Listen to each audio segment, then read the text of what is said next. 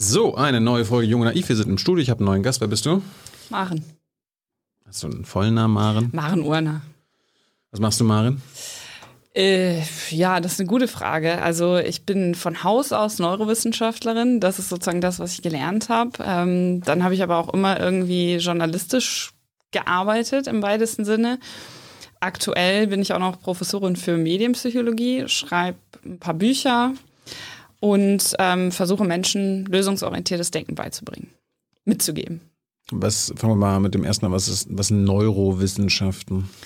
Ja, das, das Gute ist mittlerweile ist das tatsächlich ein bisschen einfacher zu erklären. Mein erster Studiengang war Kognitionswissenschaften. Das ging gar nicht. Also ich sehe es an deinem Gesicht. Also hast, hast, hast, du schon mal über Kognitionswissenschaften nachgedacht? Ja, wir hatten, wir hatten Christian Stöcker schon zu Gast. Okay. Du, okay. du bist hier bei Jung und Naiv. Ja, okay. Ja, okay. Aber du hast trotzdem kritisch geguckt. Also ich, äh, das ist mein Job. Okay, okay. Entschuldigung. Mhm. Ähm, also Kognitionswissenschaften ähm, und dann mit Schwerpunkt Neurowissenschaften. Das heißt, ähm, ganz runtergebrochen auf einen Satz beschäftige ich mich damit, wie unser Gehirn Informationen verarbeitet. Und ähm, bisschen spezieller, warum wir die Welt alle unterschiedlich sehen und wie dann, und dann kommt natürlich auch der Journalismus zum Einsatz, wie wir darüber sprechen können. Also warum Kommunikation überhaupt funktioniert, finde ich tatsächlich ziemlich faszinierend, wenn ich mir bewusst mache oder immer wieder darüber nachdenke, dass wir alle dieses unterschiedliche Gehirn im Kopf haben und zum Beispiel deine Welt komplett anders aussieht als meine Welt und ähm, wir komplett anders komplett anders. Ja, also kommt natürlich jetzt drauf an, ne, wie wir komplett definieren. Aber siehst, siehst, du hier nicht rote Farben und blaue Farben? Äh, da sind wir ja direkt beim Paradebeispiel des, des Kleides. Ne? Also The Dress 2015, dieses wunderbare Bild von diesem Kleid, was dann äh, Familienstreits und äh, Dinge ausgelöst hat, weil einige Menschen sagen, es ist blau und schwarz mhm. und andere, wie ich sagen, es ist weiß und gold. Und das ist nur eine Farbe, ja. Also da reden wir noch nicht mal darüber, wie wir Politik, Freiheit, Gesellschaft oder sonst irgendwas organisieren wollen. Ich habe zu Hause auch eine Couch, da äh, gibt es auch immer Streit. Ist, ist die grau oder braun? Siehst du? Dann weißt du ja, wovon ich spreche. Aber, Deshalb, wir sehen. Aber wer hat denn jetzt recht? Naja, genau, das ist der Punkt. Ne? Also geht es am Ende um Recht haben? Da sind wir ja schon, äh, sind wir schon eine Ebene weiter, philosophisch gesehen. Mhm. Geht es um Recht haben oder besteht Kommunikation vielleicht nicht da oder sollte, wenn wir direkt ein bisschen Idealismus ins Spiel bringen wollen, äh, sollte nicht darin bestehen, Recht zu haben, sondern sich auszutauschen.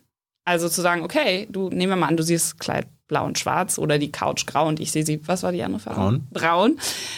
Und wir könnten jetzt den Rest des Lebens damit verbringen, darüber zu streiten, ob das so ist oder wer am Ende irgendwas sagt, so, du, ich habe keinen Bock mehr, ich gehe weg. Ähm, oder wir sagen, es gibt unterschiedliche Sichtweisen, unterschiedliche Perspektiven und wir können vielleicht sogar was voneinander lernen. Warum interessiert dich das? Warum nicht? Also ja, ich will, muss einen Grund gehabt klar, haben, warum du das studiert hast. Klar, also ähm, du bist da reingerutscht. Nein, nein, nein. Ich habe also ich habe das ist jetzt ein bisschen peinlich, aber ich habe ein Praktikum bei der äh, Lokalzeitung gemacht, weil ich eigentlich dachte, ich werde Journalistin. Mm. Und äh, habe da so die klassischen Dinge, Kaninchenzüchterverein ne, und so gemacht. Du auch, ja. Und äh, ich auch. Ähm, I feel it. Und äh, dann habe ich äh, mir überlegt, okay, was möchte ich denn eigentlich machen? Weil Schreiben und Fotografieren und so, das hat mir halt Spaß gemacht, das hat mir Freude gemacht. Und irgendwie hatte ich auch das Gefühl, ich kann da Menschen was weitergeben, mitgeben und darüber sprechen. Und dann habe ich gefragt, okay, wie mache ich das jetzt, wenn ich das weitermachen möchte? Und äh, dann haben halt alle gesagt, studier bloß nicht Journalismus oder irgendwas mit Medien oder Kommunikationswissenschaften oder so. Gute Freunde, ja. Äh, gute Freunde, ähm, gute Menschen. Und ähm, dann habe ich gemerkt, was interessiert mich denn eigentlich an dieser Sache? Ne? Also die Frage, die du auch gerade gestellt hast. Und das Faszinierende fand ich halt eigentlich diese psychologischen Komponenten. Also warum wir die Welt eben unterschiedlich sehen. Und dann habe ich mir Psychologievorlesungen angeguckt. Das ist jetzt ein paar Jahre her. Und das war halt sehr viel naja, wie sage ich das jetzt, äh, politisch oder wie auch immer korrekt. Ähm, das war mir zu viel, zu wenig Forschung, sagen wir es mal so. Mir fehlte da so ein bisschen die naturwissenschaftliche Komponente. Mhm.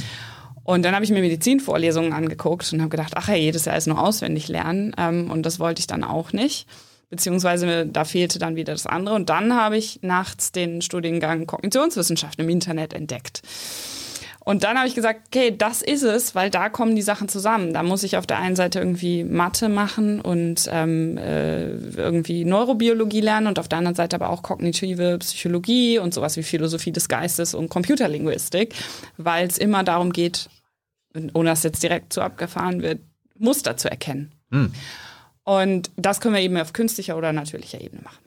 Aber um zurückzukommen, warum habe ich das dann gemacht? Weil ich versuchen möchte, das Gehirn ein bisschen besser zu verstehen. Ähm, das Ernüchternde ist, umso mehr ich mich damit beschäftige, umso mehr kriege ich das Gefühl, dass ich eigentlich wirklich wenig drüber weiß. Also hättest du am besten gar nicht studiert. Jetzt, äh, nein, nein, das will ich, ich habe es noch nicht bereut. Aber es ist halt natürlich immer, also ich lerne immer wieder aufs Neue oder versuche zu lernen, Demut zu üben und zu sagen, okay, das ist einfach sehr, sehr kompliziert. Hey Leute, Thilo hier. Unsere naive Arbeit in der Bundespressekonferenz und unsere wöchentlichen Interviews, die sind nur möglich, weil ihr uns finanziell unterstützt. Und damit das so bleibt, bitten wir euch, uns entweder per Banküberweisung oder PayPal zu unterstützen.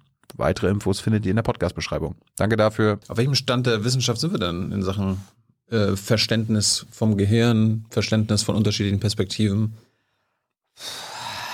Kommt drauf an, welche Ebene wir anschauen. Also generell ist bei Neurowissenschaften so, dass wir zwischen drei sozusagen Betrachtungsperspektiven, kommen wir wieder zu den Perspektiven direkt, wir können halt molekular gucken, also ziemlich klein und genau. Wir können auf zellulärer Ebene gucken, also ein bisschen rausgezoomt, weil wir nach einzelnen Zellen gucken. Mhm. Oder wir können systemisch gucken. Also wie ähm, Zellen und ganze Regionen miteinander kommunizieren. Das ist das, wo ich mich am besten mit auskenne, weil das habe ich am, oder am wenigsten wenig mit auskenne, ich weiß nicht genau. Das habe ich halt hauptsächlich gemacht während der Forschungstätigkeit. Ähm, weil mich am meisten interessiert halt, wie Dinge sich durch Lernerfahrung auf dieser systemischen Ebene zum Beispiel verändern. Und da wissen wir zum Beispiel so Dinge wie, ähm, wenn ich jetzt in deinen, also jetzt aktuell deine Hirnaktivität messen würde, zum Beispiel im MRT-Gerät oder dir so eine EEG-Kappe aufsetzen würde und gucken würde, wenn du jetzt Ja oder Nein denkst, das könnten wir auslesen. Oder Tennis versus Fußball, dann könnte ich sagen, Tilo denkt gerade Tennis, äh, ohne dass du mir das verbal oder schriftlich kommunizieren musst. Wenn ich aber erkennen wollen würde, was du gerade, weiß nicht, drüber über dein letztes Mittagessen oder sowas nachdenkst, ja, oder irgendwelche Gefühlslagen, die du vielleicht gerade irgendwie hast, das können wir nicht. Und ich denke auch, da werden wir nie hinkommen. Da kommen wir vielleicht gleich im Gespräch noch hin, warum ich denke, dass wir da nicht hinkommen. Aber das ist halt noch, ähm, oder aus meiner Sicht würden wir es niemals erreichen. Auf der zellulären Ebene ist natürlich total spannend, was so gerade im ja, Medikamenten, pathologischen Bereich und so passiert. Und da sind wir auch ziemlich weit. Also zum Beispiel wurde jetzt gerade vor einigen Monaten ähm, oder Wochen, glaube ich, ein neues Alzheimer-Medikament zugelassen in den USA. Ähm, Deutschland oder Europa noch nicht. Aber da ne, passiert ganz, ganz viel Forschung, weil wir immer besser darin werden, ähm, manchmal mit Tiermodellen, manchmal mit Menschen, ähm, bestimmte Dinge herauszufinden, wie sie funktionieren und wie wir sie dann anwenden können, um Krankheiten zu heilen zum Beispiel. Warum könnt ihr messen, ob ich jetzt Ja oder Nein denke oder an Fußball oder Tennis denke?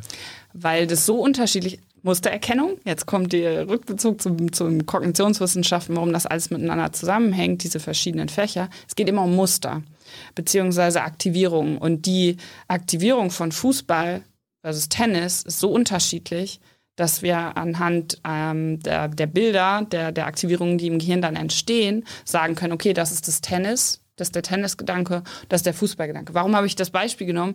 Weil das zum Beispiel genutzt wird. Um das sind ja beides Ballsportarten. Klar, aber sie sind im Gehirn so unterschiedlich. Es gibt sogar einzelne Neuronen, die reagieren auf Jennifer Aniston. Das war eine sehr, ähm, ja, äh, sehr interessante Studie, die, die äh, vor mittlerweile. Ach, hier die von Friends. Ich dachte gerade, wie meinst du denn das, jetzt? Das, ja, ja, das Jennifer, das Jennifer mhm. Aniston-Neuron sozusagen, oder es gibt Neuronen, einzelne Nervenzellen, die ähm, auf Personen reagieren. Und also zum Thema, weil du ja auch gefragt hast, was, wie weit sind wir da eigentlich? Hm. Das ist halt das, was für Computer zum Beispiel sehr schwierig ist. Also die künstliche Intelligenz. Die können halt ähm, nicht besonders gut unabhängig von Blickwinkel. Also wenn du dich jetzt drehen wirst oder ich mich drehe oder so, dann müssten wir denen das irgendwie beibringen. Er ist immer noch die gleiche Person. Und wir Menschen können das unheimlich gut, weil die Neuronen einfach besser darin sind, das zu tun. Ich habe immer noch nicht verstanden, was Tennis ist mit Fußball und Tennis und also, Ja und Nein. Es gibt Menschen, die haben äh, das sogenannte Locked-In-Syndrom. Also das heißt, die können sich gar nicht mehr bewegen. Oder vielleicht noch einen Finger. Und können dann natürlich auch nicht kommunizieren. Also weder, weder schriftlich noch irgendwie ähm, verbal, also mit dem, mit dem Mund sprechen oder so. Und eine große Herausforderung ist dann natürlich zu sagen, okay, die sind aber bei vollem Bewusstsein. Das ist das Gemeine an dieser ähm, Krankheit. Und eine Herausforderung ist dann natürlich, okay, wie kommen wir, weil wir wissen ja, im Gehirn entsteht jeder Gedanke oder jeder Gedanke hat eine Hirnbasis. Wie können wir das nutzen, und da die Erkenntnisse anwenden dann, um mit diesen Menschen in Kommunikation in Kontakt zu treten. Und da werden dann halt die Gehirnaktivierungen ausgelesen und einfache Sachen sind zum Beispiel wirklich, wie, wie gesagt, verschiedene Sportarten zu nehmen und da zu gucken, äh, eine Kodierung quasi zu finden für Ja versus Nein oder rechts versus links. Und man trainiert die dann halt, also das heißt dass ich Training dann, trainiert die Menschen ähm, dann diesen Gedanken sehr klar oder diese Sportart oder ne, eine bestimmte Sache, wo man die Unterscheidung leicht vornehmen kann, zu denken, um dann einzelne Sachen einfach Informationen zu kommunizieren. Und das ist natürlich ein Riesen, auf der einen Seite für die Patienten ein Riesenanstieg in der Lebensqualität und auf der anderen Seite so bei diesen ganzen Themen wie Gedankenlesen, Mindreading, was auch immer wir das nennen wollen, ähm, Fortschritte, die halt natürlich dann wiederum, ja, vielleicht auch andere Dinge voranbringen können. Könnt ihr auch irgendwann auslesen, angenommen, ich gucke mir ein Bild an, was du nicht siehst, aber du kannst anhand meiner Gehirnströme erkennen, ob ich jetzt eine Frau angucke mhm. oder einen Mann? Bei Frau Mann, ich weiß nicht, ob es die Studie schon gibt, ähm, könnte ich es mir zumindest tendenziell vorstellen, weil die Unterscheidung vielleicht groß genug ist. Aber es ist jetzt Guesswork, ne, auf, auf Basis von dem, was ich weiß, mhm. nehme ich an. Ähm, was aber niemals der Fall sein wird, aus meiner Überzeugung, und das ist das, was ich eben ja schon so ein bisschen ähm, angerissen habe, ist, dass ich zum Beispiel dann oder wir oder irgendjemand erkennen könnte, was du dabei fühlst. Weil ähm, das einfach komplett beinhalten müsste, dass jemand dein ganzes Leben mit aufgenommen hätte und dann auch noch übersetzt hätte in die entsprechenden Gefühlslagen und so weiter. Warum? Mhm. Weil jeder, deshalb sehen wir die Welt halt unterschiedlich, jede Erfahrung, die wir machen, unser Gehirn verändert. Also sprich, selbst eineiige Zwillinge, das ist ja immer ein gefundenes Fressen für Neurowissenschaftler, weil gleiche, fast gleiche genetische Informationen, aber unterschiedliche Erfahrungen. Das heißt, da kann man gut auseinander differenzieren, was ist wirklich mitgegeben und was ist durch die Erfahrung bestimmt. Und selbst da sehen wir halt, dass es riesige Unterschiede gibt und dass sie die Welt unterschiedlich sehen. Jetzt habe ich ja die Hoffnung, dass in 50 Jahren, bevor ich sterbe, ich mir mein Gehirn irgendwann runterladen kann äh, mich klone mhm. und mein Gehirn dann wieder quasi ähm, uploade in, mein, in meinen neuen Körper. Das hört sich jetzt nicht so an, als ob das realistisch ist. Wie gesagt, wenn du jetzt äh, einige andere Männer, also es gibt Neurowissenschaftler, Neurowissenschaftlerinnen, die das so sehen. Ich bin davon überzeugt, dass wir da niemals hinkommen werden. Warum? Aus einem ganz einfachen logischen Argument. Um dein oder irgendein menschliches Gehirn komplett zu verstehen und zu kodieren, müssten wir ein Hirn haben, was in der Lage ist, das zu tun. Und das müsste quasi ja darüber sein, so eine Art Metahirn. Weil mein Hirn kann sich selber nicht verstehen. Mhm. Und dein Hirn oder irgendein anderes Mensch, also wenn wir mal alle menschlichen Hirne, ist natürlich jetzt sehr weit. Äh, also sicherlich gibt es da Unterschiede, auch was Intelligenz und so weiter betrifft, aber das mal als eine Klasse von Gehirn annehmen, dann bräuchten wir quasi so ein, so ein Supergehirn, ja, was jetzt nicht menschlich ist, was dann in der Lage ist, das menschliche Gehirn zu verstehen. Ein künstliches Gehirn dann. Ja, aber wer soll das ja bauen? Das ist, da, da scheitert ja die, die künstliche Intelligenz. Und wer baut die künstliche Intelligenz? Sich selbst. Aber die entsteht, die fällt ja nicht vom Himmel. Und genau das ist der Punkt. Also bisher künstlich, also es sei denn, du nimmst das an. Das kann natürlich sein. Ich gehe nicht davon aus. Ich auch nicht, aber. Okay. Also wenn Menschen das annehmen, der, der argumentative Strang ist dann raus, klar. Aber wenn wir jetzt davon ausgehen, dass eine künstliche Intelligenz erstmal geschaffen werden muss, aktuell von Menschen, mhm ähm, dann gibt es ja zum Beispiel sowas wie selbstlernende Systeme. Aber trotzdem lernen diese Systeme halt nur auf den Regeln und dem Verständnis, was sie bisher haben. Das heißt, ich müsste dieser künstlichen Intelligenz in der Lage sein, etwas beizubringen, was ich selber von mir nicht verstehe. Und das ist logisch unmöglich. Aber darum haben, ähm, bauen wir doch die künstlichen Intelligenzen, oder? Damit die Sachen und Muster erkennen, die wir nicht erkennen können. So, so wird mir immer äh, künstliche Intelligenz verkauft. Muster erkennen, klar, ja. Aber es geht ja hier um eine andere Sache, nämlich wirklich nachempfinden zu können. Das ist der große Unterschied zwischen, also künstliche Intelligenz hauptsächlich hm. Lernen auf Basis, also jetzt ganz vereinfacht runtergebrochen und ich hoffe jetzt nicht zu viele ähm, Menschen, die, die da sehr viel mehr Zeit und, und investieren und Ahnung von haben, zu, zu verschrecken oder ähm, vor Schienbein, virtuelle Schienbein zu treten, ist, besteht in Muster erkennen. Künstliche Intelligenz. Und natürliche Intelligenz oder natürliches Gehirnbewusstsein, ein anderer großer Begriff in der Neurowissenschaft natürlich, was ist Bewusstsein? Und da genau scheitert es halt. Mhm. Weil das, das können wir nicht erklären, das können wir nicht verstehen, dafür bräuchten wir ein anderes Hirn als das menschliche, was wir haben. Ich finde eine Analogie mal ganz praktisch, so wenn, wenn Menschen ähm, sagen, ja, okay, aber warum reagiert mein Gehirn denn so? Ja, also wenn wir zum Beispiel zu so Themen kommen wie dem Confirmation Bias, das ist der sogenannte Bestätigungsfehler, dass wir halt Menschen eher vertrauen und äh, ihnen glauben, wenn sie unsere Meinung vertreten oder vielleicht unsere Lieblingsfarbe haben, unsere Partei wählen, was auch immer. Mhm. Ähm, und dann können wir ja sagen, ja, okay, warum ist das denn so? Und dann sage ich immer, ja, wir können ja versuchen, ähm, so ähnlich wie bei, äh, wenn wir versuchen, uns in die Lage einer anderen Person reinzuversetzen, in die Lage dieses Gehirns reinzuversetzen. Aber das ist halt das Einzige, was wir tun können. Und dann ein bisschen verstehen, warum das so handelt. Aber wirklich auf der ganz, welche Ebene auch immer, molekular, zellulär oder systemisch wir dann anschauen wollen, aber auf diesen Ebenen zu verstehen, was es bedeutet, Tilo zu sein oder Maren zu sein und den kompletten Lebensweg gegangen zu sein und die Emotionen und Gefühle und alles, was da so zugehört zu haben, dafür bräuchten wir ein Metahirn und das haben wir einfach nicht. Was denkt eine Neurowissenschaftlerin, wenn sie das Wort Seele hört?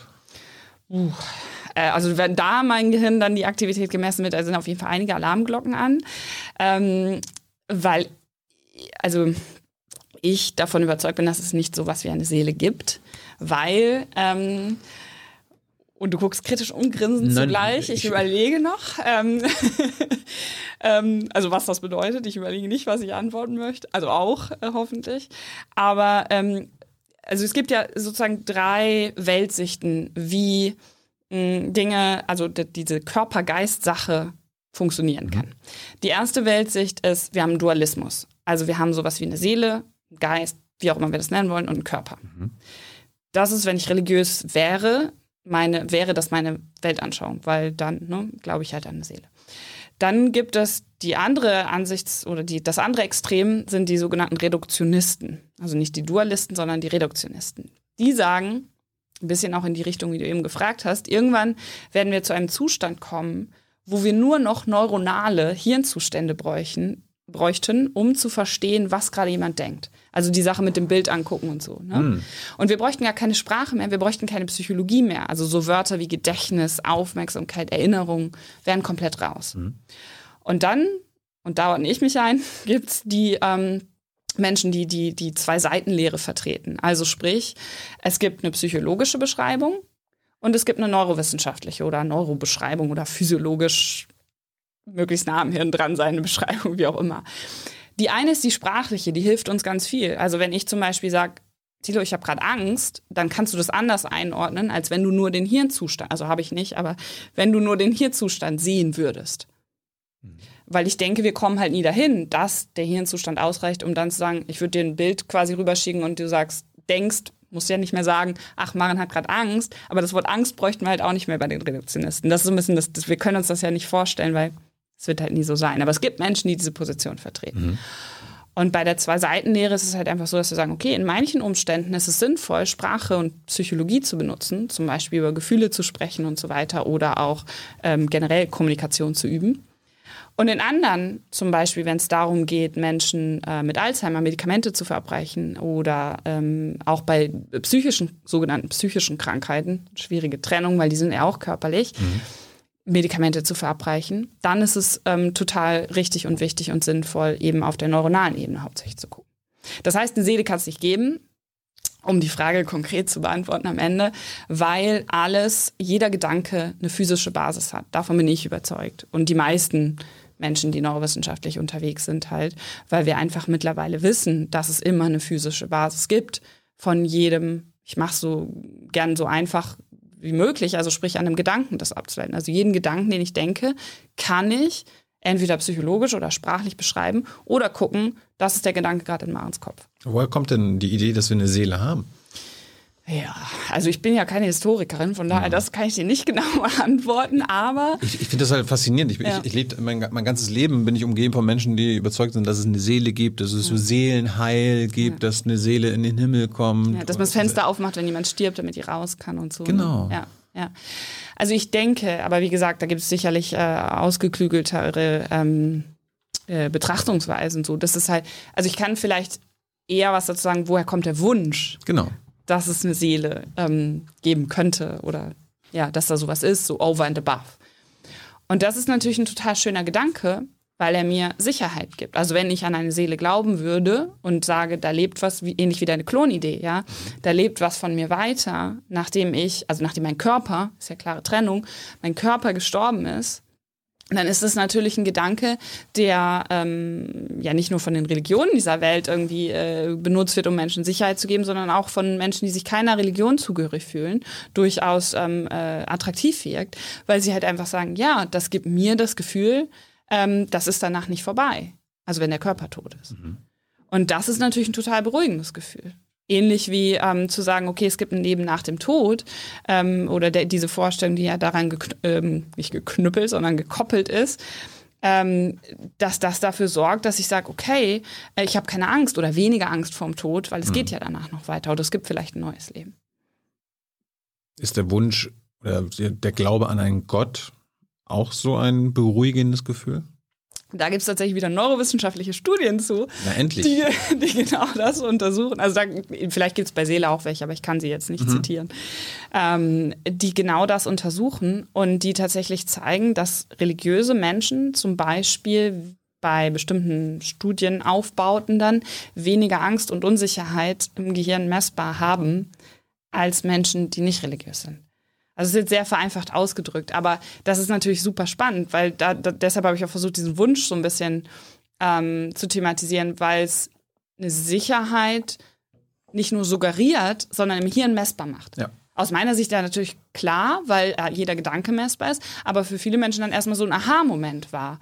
So nach dem Motto, oh wow, das können wir im Gehirn also messen. Ja klar, weil jeder Gedanke messbar ist. Aber natürlich dann zu sagen, es gibt einen Unterschied zwischen religiösen oder Menschen, die an ein Leben nach dem Tod glauben und Menschen, die das eben nicht tun, da habe ich halt nicht, ich habe ja kein Fundament, ich habe nichts, was, was das Wort in Stein gemeißelt ist, sondern ich muss mich eigentlich immer wieder mit dieser Unsicherheit auseinandersetzen, wenn ich nicht religiös bin. Und Unsicherheit, also vielleicht da nochmal so ähm, äh, Neurowissenschaften ähm, 101 quasi, eine wichtige Sache. Ähm, das Gehirn ist hauptsächlich damit beschäftigt, Vorhersagen zu treffen. Das heißt, Unsicherheit ist natürlich total fies, weil eine Vorhersage immer ins Leere läuft. Und wenn ich jetzt sage, ja, okay, da ist was und da ist was, was niemand anzweifeln kann, weil das gehört zu meiner Religion oder meiner Überzeugung, meinem Glauben dazu, dann sorgt es im Gehirn natürlich für Entspannung. Und damit auch in der Person. Wir sind in der politischen Sendung, bringt mir gerade auf die Idee, dass es wahrscheinlich dann auch quasi völlig normal ist, dass jedes Land und jede Bevölkerung denkt, dass sie die Guten sind. Oder? Ja, da sind wir beim einem anderen Thema, was natürlich direkt daran anknüpft, Gruppendenken. Und die Guten sein. Und zu sagen, ähm, wir haben die, weiß nicht, Weisheit oder äh, Richtigkeit, äh, ne? die Sofa-Frage. Ich nehme jetzt immer die Sofa-Frage, ist es, ist es ähm, braun oder mhm. grau? Ähm, waren die beiden Farben, ja. ne? ähm, die sind natürlich ganz stark daran gekoppelt, mit wem wir uns ähm, verbunden fühlen. So, und Länder ist natürlich eine, eine dieser Gruppierungen, die Menschen ganz stark prägt. Religion auch. Gespannenderweise. Also wenn ich zum Beispiel in eine andere Stadt ziehe und ähm, oder ein anderes Land vielleicht sogar und erstmal wenig Anknüpfungspunkte habe und dann aber weiß, ähm, ich gehe in die Gemeinde oder in den weiß nicht, was noch für Wörter gibt, aber zu anderen Menschen, die eben die gleiche Religion praktizieren, habe ich natürlich direkt ein Gruppenzugehörigkeitsgefühl. Und das gleiche haben wir auf Länderebene oder Parteiebene genauso. Ja, also warum werden Grabenkämpfe im wahrsten Sinne des Wortes und eben auch kommunikativ dann geführt? Weil ähm, sehr stark, und da fängt dann meine Kritik an, zu stark, darauf geschaut wird, was trennt. Wir könnten doch mal ganz naiv gesagt, auch einfach Naivität, hoffentlich kommen wir noch zur Naivität, weil das ist ein, äh, ein Wort, was ich sehr feiere, ähm, unabhängig von dieser Sendung. Ähm, naiv fragen, was würde denn passieren, wenn wir eher die Gruppen so denken, dass wir schauen, was uns verbindet. Und eben nicht äh, schauen, äh, das, was uns trennt und damit eine Abgrenzung kreieren. Gut, wir kommen zur politischen Ebene. Äh, zu, ich könnte sonst auch noch ein Fußballbeispiel bringen, wenn du möchtest. Bei Gruppen. Ja, jetzt warten wir gerade bei der Europameisterschaft. Eben, ne? Erzähl. Passt so, passt Erzähl. so schön, oder? Darf ich? Ja. Okay. Also, es gibt also ähm, verschiedene Untersuchungen, die also zum Thema Gruppen umdefinieren. Mhm. Wenn wir als die wurden in England gemacht, also zwischen, passenderweise ist kein Scherz, zwischen äh, zum Beispiel Manchester und ähm, Liverpool-Fans.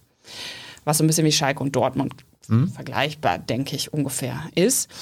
Ähm, Und die hatten dann die Instruktion, also die Probanden, Probandinnen, du bist hier heute mit ihrem Trikot und so als Manchester-Fan. Und dann sind die einem Komplizen der Wissenschaftler und Wissenschaftlerinnen im Flur begegnet.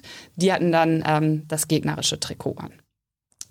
Und dann sind die gestolpert, also natürlich ne, nicht in echt, aber haben sie halt gemacht. Und dann äh, sind die Probanden, haben den Leuten halt relativ selten hochgeholfen, weil gegnerische Fans.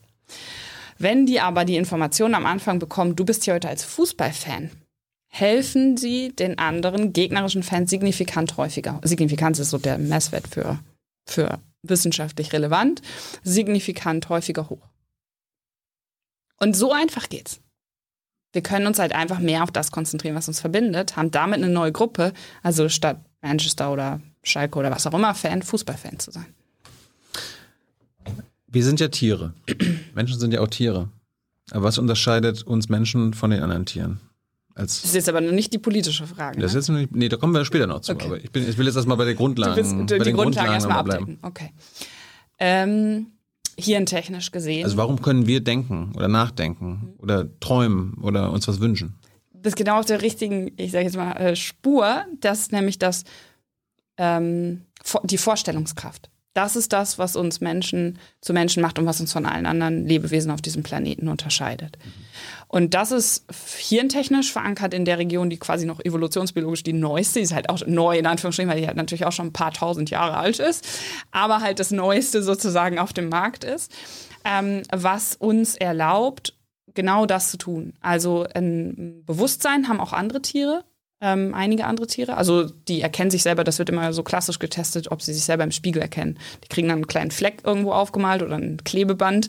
Und wenn die dann an einem Spiegel vorbeilaufen oder vorstehen und anfangen, zum Beispiel Elefanten mit ihrem Rüssel das wegzumachen, dann wissen wir, ah, okay, die müssen sich irgendwie erkennen. Hm. Was Menschen aber eben auch können, ist nicht nur sich zu erkennen und ein Bewusstsein über, zu haben und über sich selbst nachzudenken, sondern auch in die Zukunft zu planen und sich zum Beispiel sowas wie einen Bausparvertrag anzulegen oder vorzustellen, wie sie in zehn Jahren aussehen oder was auch immer. Und das ist das, was uns Menschen zu Menschen macht, weil nur wir wirklich langfristig planen können und Dinge, ja, Imagination, John Lennon hat es alles schon gewusst, ähm, sagen können, ich stelle mir das und das so vor und wir deshalb natürlich auch ähm, äh, diesen Planeten, ich sag mal sehr erfolgreich, Erfolg, schwieriges Wort an der Stelle, aber mh, besiedeln ja, äh, erfolgreich im Sinne von, wir können ja nicht besonders schnell laufen oder haben besonders scharfe Zähne oder können irgendwie klettern oder sowas, mhm. sondern ähm, wir können uns Dinge vorstellen und die dann, und das ist die andere wichtige Zutat, in Kooperation mit anderen Menschen machen. Und diese Vorstellungskraft ist halt in diesem neuen Hirnteil ähm, verankert, also der, der, ist dafür verantwortlich. Wo kommt der her? Wo der herkommt? Ja, der Genteil. Naja, also eine wichtige Sache war zum Beispiel die tatsächliche Entdeckung des Feuers. Also danach ist unser Hirn ähm, sehr stark, also unser, das der Vorfahren damals, sehr stark angewachsen, weil ähm, Hirn äh, 101 Teil 2 sozusagen, was ein Hirn trifft nicht nur Vorhersagen, sondern es kann uns natürlich besonders gut am Leben halten, wenn es energiesparend ist. Und durch das Feuer konnten wir halt anders ähm, essen und quasi mehr Energiedichte aufnehmen. Mhm. Äh, auf kürzere Zeit und dann hatte das Gehirn, ich sage jetzt mal ganz platt, Zeit ne, zu wachsen, sich zu entwickeln und komplizierter zu werden und ähm, ja, das war ein wichtiger Punkt. Es gibt sicherlich auch noch andere. Aber wir hatten da wahrscheinlich damals auch schon irgendwie quasi domestizierte Hunde und Katzen. Warum sind deren Gehirne, haben die, warum haben die sie nicht auch entwickelt? Warum kann, kann meine Katze jetzt nicht sprechen? Das wäre eine interessante Vorstellung sicherlich, aber ja, also die, ähm, das ist halt schon ein grundsätzlich anderes Gehirn in so einer Katze, ja.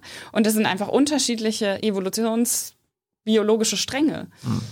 Und ähm, klar, können wir jetzt sagen, okay, die Katze frisst doch auch gekochtes Essen, ja, warum entwickelt sich ihr Hirn nicht weiter? Naja, das dauert halt ein bisschen. Vielleicht wird eine Katze irgendwann mal ein menschliches Hirn oder sprechen, ich weiß es nicht, aber es wird sicherlich noch dauern.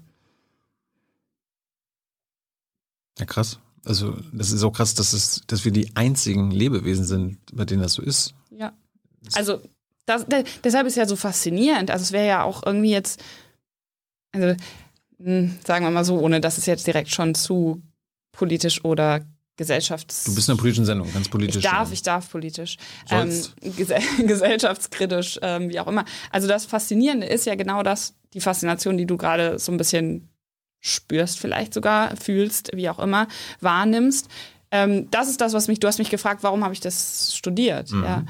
Dass diese Faszination, diese Fähigkeit, dass ich über mich selber nachdenken kann oder Menschen über sich selber nachdenken können und, und irgendwie Dinge machen, tun können, die andere Lebewesen nicht können und das ein Stück weit verstehen zu wollen, ähm, finde ich halt so spannend. Und umso trauriger, jetzt kommt der kleine, der, die, die kritische Sache, finde ich es dann natürlich, wenn ich sehe, wie oft es schief läuft. Also ähm, Stichwort Länder, äh, Parteien oder was auch immer, ähm, die Kriege, Krisen dieser Welt und auch natürlich äh, allen voran die Klimakrise, dass wir halt Dinge tun, die irgendwie gar nicht gut für uns sind, auf langfristige, mittelfristige Sicht.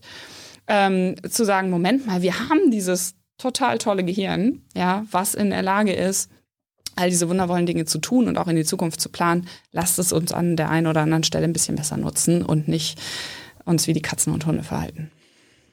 Ähm, wir können gleich mal über Rassismus sprechen, ähm, den wir auch irgendwie hoffentlich mal loswerden. Oder du kannst vielleicht auch sagen, dass es gar nicht möglich ist und wir irgendwie andere Wege Doch. da. Äh, ach so, okay. Aber bevor wir dazu, News, zum ja. Rassismus kommen, gibt es andere Dinge, die wir uns schon abtrainiert haben, wo, wovon wir vielleicht lernen können in Sachen Rass- Rassismus? Absolut. Ähm, und zwar äh, bin ich ja große Verfechterin des sogenannten konstruktiven Journalismus, wo wir halt eher ähm, statt nur problemorientiert zu berichten, immer fragen, was jetzt? Und ein wichtiges Verständnis dafür, um das tun zu können, ist natürlich auch immer so ein bisschen den Blick in die Vergangenheit zu richten. Und du hast gefragt, was haben wir abgelegt, was haben wir geändert? Naja, also vor 200 Jahren oder muss gar nicht so weit in die Vergangenheit gehen, mal abgesehen von dem technischen Krams, der jetzt hier so im Raum ist, ähm, hätte ich als Frau nicht die Möglichkeit gehabt, mit dir oder äh, irgendwie ne, mich zu äußern. So, ich hätte gar nicht die Bildung bekommen, um das tun zu können, und ich hätte natürlich auch nicht das Recht bekommen, irgendwie mich zu äußern. Ja, also das heißt, ähm, und da kommen wir dann gleich auch natürlich zu Fragen wie Rassismus oder Rassismus an und für sich. Ähm, wir haben als Menschheit in vielen Teilen dieser, auf vielen Teilen, in vielen Ländern dieser Erde ja schon ganz viel unseren präfrontalen Kortex, das ist diese neue Region da, genutzt, um Dinge, ähm, ist jetzt natürlich schwierig immer zu sagen, zum Guten zu wenden, aber es gibt sicherlich auch Leute, die schlecht finden, dass ich jetzt hier sitzen darf, aber ähm, zum Guten zu wenden im Sinne von einen Weg zu finden, der uns, um es mal ganz plakativ zu sagen, gesunder und glücklicher macht. Ähm, warum sage ich gesunder und glücklicher jetzt in diesem Zusammenhang? Weil wir zum Beispiel sowas wissen aus anderen, nicht neurowissenschaftlichen, sondern eher politischen, sozialwissenschaftlichen Studien, ähm, dass egalitäre Gesellschaften, also da, wo Gleichberechtigung möglichst hoch ist, die gesünderen und glücklicheren Menschen haben. Und das haben wir ja zu verdanken, unserem Nutzen des präfrontalen Kortex, muss ich als Neurowissenschaftlerin einfach mal so argumentieren, weil wir halt mehr und mehr reflektieren und drüber nachdenken, was tut uns eigentlich wirklich gut. Und nicht zu sagen, okay, ich nenne es ja mal liebevoll Steinzeithirn, also die alten Mechanismen, im Sinne von, da kommt mir, und dann kommen wir, schlage ich jetzt vielleicht die Brücke zum Rassismus, kommt mir jemand entgegen, der sieht anders aus als ich, also erstmal kämpfen oder flüchten, je nachdem, ob ich denke, ich kann ihn besiegen oder nicht. Und da wissen wir mittlerweile auch, und zum Thema können wir ihn abschaffen, gibt es Studien, die zeigen, ähm, dass eine erhöhte Diversität in der Gesellschaft, also umso bunter im wahrsten Sinne des Wortes, was ähm, Hautfarben, politische Einstellungen und Vorstellungen, wie so ein Leben so auszusehen hat, umso bunter eine Gesellschaft ist, umso weniger stark ausgeprägt sind Stereotype.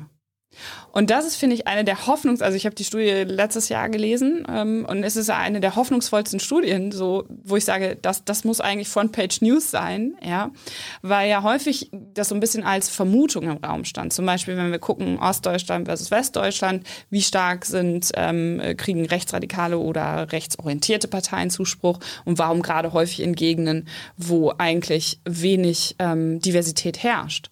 Und das haben wir jetzt quasi schwarz auf weiß. Also es ist eine international große Studie über viele Länder gewesen. Es war jetzt nicht nur eine kleine Beobachtung. Wo wir doch wissen jetzt, okay, mehr Diversität sorgt dafür, dass wir das, was wir als normal sehen, als in, in der Normalverteilung, in dem, was irgendwie dazugehört, größer ist Warum ist und das so? weniger stark stereotyp. Weil unser Gehirn, kommen wir das Gehirn natürlich, über Wiederholung lernt, beziehungsweise über ähm, fällt gerade nur das Englische, Exposure, also das, das, was wir wahrnehmen, was wir sehen. Ähm, das, was uns präsentiert wird. So, und ähm, Wiederholung in Verbindung mit dem, was wir irgendwie präsentiert bekommen, wenn das möglichst bunt ist, lernt unser Gehirn, ah, Das gehört alles dazu. Ähnlich wie mit Sprachen. Also wenn Kinder zum Beispiel bilingual oder äh, trilingual, also mit, mit zwei oder mehr Sprachen aufwachsen, ähm, dann haben sie eine ganz andere ähm, Respektanz oder respektieren andere Sprachen ganz anders als Kinder und, und Menschen, die das nicht tun. Mhm. Das heißt, das, was so im Hirn repräsentiert wird und dann möglichst oft weil Wiederholung einfach der, einer der stärksten äh, Lernmechanismen vom Gehirn ist, präsentiert bekommen, dann gehört das einfach dazu, dann ist das normal. Das ist die Lösung in Sachen Kampf gegen Rassismus ist einfach Bunt. Eine bunte Gesellschaft. Bunt mit natürlich entsprechenden Strukturen. Weil wenn wir jetzt einfach sagen, okay, wir schmeißen alles in einen Topf und da sind dann noch diese Hirne und Menschen, in denen diese Hirne drinstecken, die halt bis jetzt gerade oder bis vor kurz, vor einer Stunde gedacht haben, alles Fremde ist böse. Naja, so leicht ist es natürlich nicht. Ne? Warum?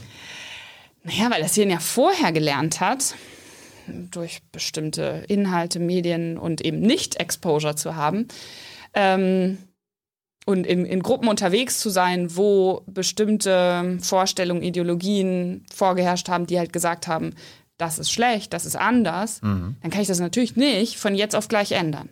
Das heißt, wir brauchen, und da kommen wieder die Hirne und die präfrontalen Kortexe zum Einsatz oder können zum Einsatz kommen, wir brauchen natürlich dann Strukturen, clevere Strukturen, die wir gestalten können als Gesellschaft, als Menschen, wo wir einfach sagen, okay, wie können wir das erleichtern? Wo können wir zum Beispiel, ging jetzt sehr, sehr ähm, pädagogisch, aber Begegnungsräume schaffen? Und dann sind wir wieder bei dem Punkt, den wir von sehr langer Zeit heute mal gemacht haben oder ich versucht habe zu machen, als ich gesagt habe, wir müssen uns mehr auf das konzentrieren, was uns verbindet. Also zum Beispiel zu sagen, wir stellen einen Raum bereit, also ne, ein Begegnungsraum, wo Menschen zusammenkommen und dann ist das verbindende Element, dass sie vielleicht alle älter sind oder dass sie vielleicht alle den gleichen Musikgeschmack haben. Was passiert auf Konzerten? Ja? Oder in kulturellen Veranstaltungen. Kultur, ganz wichtige Rolle da. Ähm, für diese verbindenden Elemente. Oder eine bestimmte Sportart. Kann auch ein verbindendes Element sein. Und darüber dann zu realisieren, oder ein bestimmtes Gefühl, ja, zu realisieren, uns verbindet viel mehr, als das uns trennt und damit Stereotype und Vorurteile abzubauen. Denkt eigentlich jede Ethnie, ich will ja nicht Rasse sagen, weil es keine Rassen gibt, aber wir sind beim Thema Rassismus, denkt jede Ethnie, dass sie überlegen ist. Weil Rassismus ist ja am Ende die Fantasie einer Überlegenheit. Ja. Oder ist das nur bei dem weißen Mann so? Bei, Bin bei, ich tatsächlich überfragt. Weißen? Also weiß ich nicht, müsste ich, müsste ich auch recherchieren. Ähm, ich würde vermuten, dass halt dass, dass die, die, diese Abgrenzung, also warum haben wir diesen erstmal steinzeithirnmäßigen Impuls ja ähm, auf andere Ethnien, ähm, also anders im Sinne von nicht meine, mhm. ähm, zu reagieren? Naja, weil in der Steinzeit war das natürlich durchaus sinnvoll wenn mir dann in der Steppe oder wo auch immer ich unterwegs war, ähm, mir ein, ein, Stamm, eine Gruppe äh, von Individuen entgegengekommen ist, die anders aussahen, dann war die Wahrscheinlichkeit höher, dass sie andere Vorstellungen haben vom Leben und so weiter und so fort. Und ich musste blitzschnell, mein Hirn oder das der Vorfahren musste natürlich blitzschnell entscheiden, Freund oder Feind. Ob das jetzt immer mit einem Gefühl von Überleben, Überlegenheit einhergeht, ich denke eher an Überleben. Mhm. Ähm, also, dass es halt wirklich ein Schutzmechanismus ist im Sinne von, damals hat mir das halt potenziell das Leben gerettet, wenn ich sehr schnell geguckt habe, was trennt mich. Aber heute leben wir halt zum Glück, Stichwort, was haben wir alles schon, nicht zum Glück, sondern zum Verdienst der Menschen, was haben wir alles schon geleistet, in vielen Ebenen dieser Welt in einer Umgebung, wo das nicht mehr nötig ist und wo wir sagen können, potenziell können wir es natürlich überall, aber in manchen Gegenden ist es natürlich noch nicht so einfach, wo Krieg herrscht, können wir nicht einfach hingehen und sagen, hey, schaut doch mal, was euch verbindet. So, ähm, das wird nicht funktionieren. Aber in vielen Gegenden und Regionen haben wir das ja geschafft und nutzen das ja auch schon. Also Wissenschaft zum Beispiel ist ja ein anderes wundervolles Beispiel ähm, in der Zeit, wo ich selber in, in London vier Jahre in einem Labor gearbeitet habe, ich weiß nicht, wie viele Nationalitäten und Ethnien und, und Sprachen wir da äh, vertreten hatten. Das verbindende Element war, dass wir uns alle für einen gewissen Subbereich der Neurowissenschaften interessiert haben. Ist diese, diese Überlebenstaktik äh, aus der Steinzeit auch eine Erklärung, warum es dieses patriale Denken gibt? Mhm. Warum Männer immer noch ist ja heute immer noch so. Ja, klar. Die dominiert, die dominant sind. Das ist ein, ein Thema, wo ich noch Also Weil, der, weil, der, weil früher hieß es immer, der Mann war der Jäger und hat. Äh, das ist widerlegt mittlerweile. ach so. Hey Leute, hier ist Thilo von Jung und Naiv. Kurzer Hinweis von meiner Seite. Jung und Naiv gibt es nur durch eure Unterstützung und ihr könnt uns per Banküberweisung oder PayPal unterstützen. Danke dafür. So, da sind wir wieder. Wir hatten technische Probleme. Irgendwas in unserem Computergehirn ist eingefroren. Können wir jetzt leider nicht untersuchen. Du bist Ich, ja jetzt. ich, ich schätze, das war so ein Schutzmechanismus, weil wir zu viel die Hirne heiß laufen lassen haben, dass die Computer alle gesagt haben, die Menschen brauchen jetzt eine Pause. Da wären wir bei deiner künstlichen Intelligenz-Hypothese. Wenn ihr dazu auch Fragen habt, könnt ihr die auch im Chat stellen. Hans äh, kommt dann am Ende und fragt dich dazu. Äh, wir hatten jetzt gerade nochmal die These, dass es ja immer hieß, die Männer waren früher die Jäger und die Frauen haben die Bären gesammelt und die Kinder betreut. Du hast gesagt, nein. Und dann war es abgebrochen. Nein, und das war der Cliffhanger quasi. so. Ne? Ähm, nein, weil wir mittlerweile, und ich, wie gesagt, bin keine Archäologin oder so, ähm, kann jetzt die technischen Details nicht erklären, aber wir mittlerweile aus alten Funden wissen, dass, äh, und das wird dann zum Beispiel am Oberarmumfang gemessen, dass Frauen tatsächlich in der, also Frau, Frau, Frau Vergangenheit, ähm, da ähnlich dicke Oberarme hatten, Umfänge wie die Männer und ähm, tatsächlich auch zum Beispiel, wenn dann Skelettfunde gemacht wurden, sehr viele Dinge darauf hinweisen, dass die Frauen mitgegangen sind auf die Jagd. Das heißt, irgendwas, und da weiß ich jetzt nicht genau, ob es da auch schon Theorien oder Ideen zu gibt, ne, hat dann dafür gesorgt, dass das ähm, weniger geworden ist, weil wir jetzt ja durchschnittlich auf jeden Fall einen größeren Unterschied zwischen Frauen und Männer Oberarmen haben. Und ähm, dadurch, und das ist tatsächlich eine Frage, die mich auch ja, sehr umtreibt, ähm, im Prinzip ja diese physischen Unterschiede sich mehr manifestieren konnten. Und wenn ich am Ende des Tages dann auch immer da ankomme, was du äh, eben gesagt hast, woran liegt es denn jetzt eigentlich, dass wir das noch nicht komplett umgestellt haben, dass wir nicht komplett egalitäre Gesellschaften haben, wenn wir doch wissen, Ja, wir, wir dass das die besseren sind. ja, und Männer und Frauen leben doch seit zwei Tagen, also ihr, ihr seid schon immer zusammen. Schon immer, genau. Da, so. Also die, ja. der, wie der, Ja. die Diversität gibt es doch schon immer. Richtig. Hat jetzt aber trotzdem nicht dazu geführt, dass wir das illegal, illegal Naja, die Frage ist dann halt, äh, also ganz ketzerisch sind die Männer halt die schlechteren Menschen, weil sie die physikalische Dominanz ausüben können und damit die Frauen dann so lange unterdrücken können. Ich weiß es nicht. Äh, keine Ahnung. Aber ähm, wie gesagt, das, was wir wissen aus den gesellschaftlichen Untersuchungen und den auch damit verbundenen psychologischen Untersuchungen, das, was Menschen und jetzt Männer und Frauen glücklich und gesunder macht und die besseren, ich sag mal, Sozialstrukturen, Gesundheitsstrukturen und so weiter kreiert, sind halt möglichst egalitäre Gesellschaften. Und nicht nur Gesellschaften, sondern eben auch Unternehmen oder Organisationsformen. Also wenn wir zum Beispiel den Erfolg von äh, Vorständen angucken, also von, von den C-Suites, den Executive Boards und so weiter und gucken, was sind da die erfolgreichen Unternehmen, langfristig gesprochen, dann sind das auch die, wo Männer und Frauen zusammensitzen. Also wir wissen es alles. Das ist jetzt so ein bisschen das Problem. Wir müssen es halt nur noch, ähm, oder die Herausforderung, wir müssen halt nur noch unser Steinzeitchen dahin kriegen, das auch gesamtgesellschaftlich oder global anzuwenden. Wird unseren Kindern, also den Kinderhirn, Dinge beigebracht in unserer Gesellschaft, die das Gehirn verändern, die vielleicht normalerweise vielleicht gar nicht entstehen würden?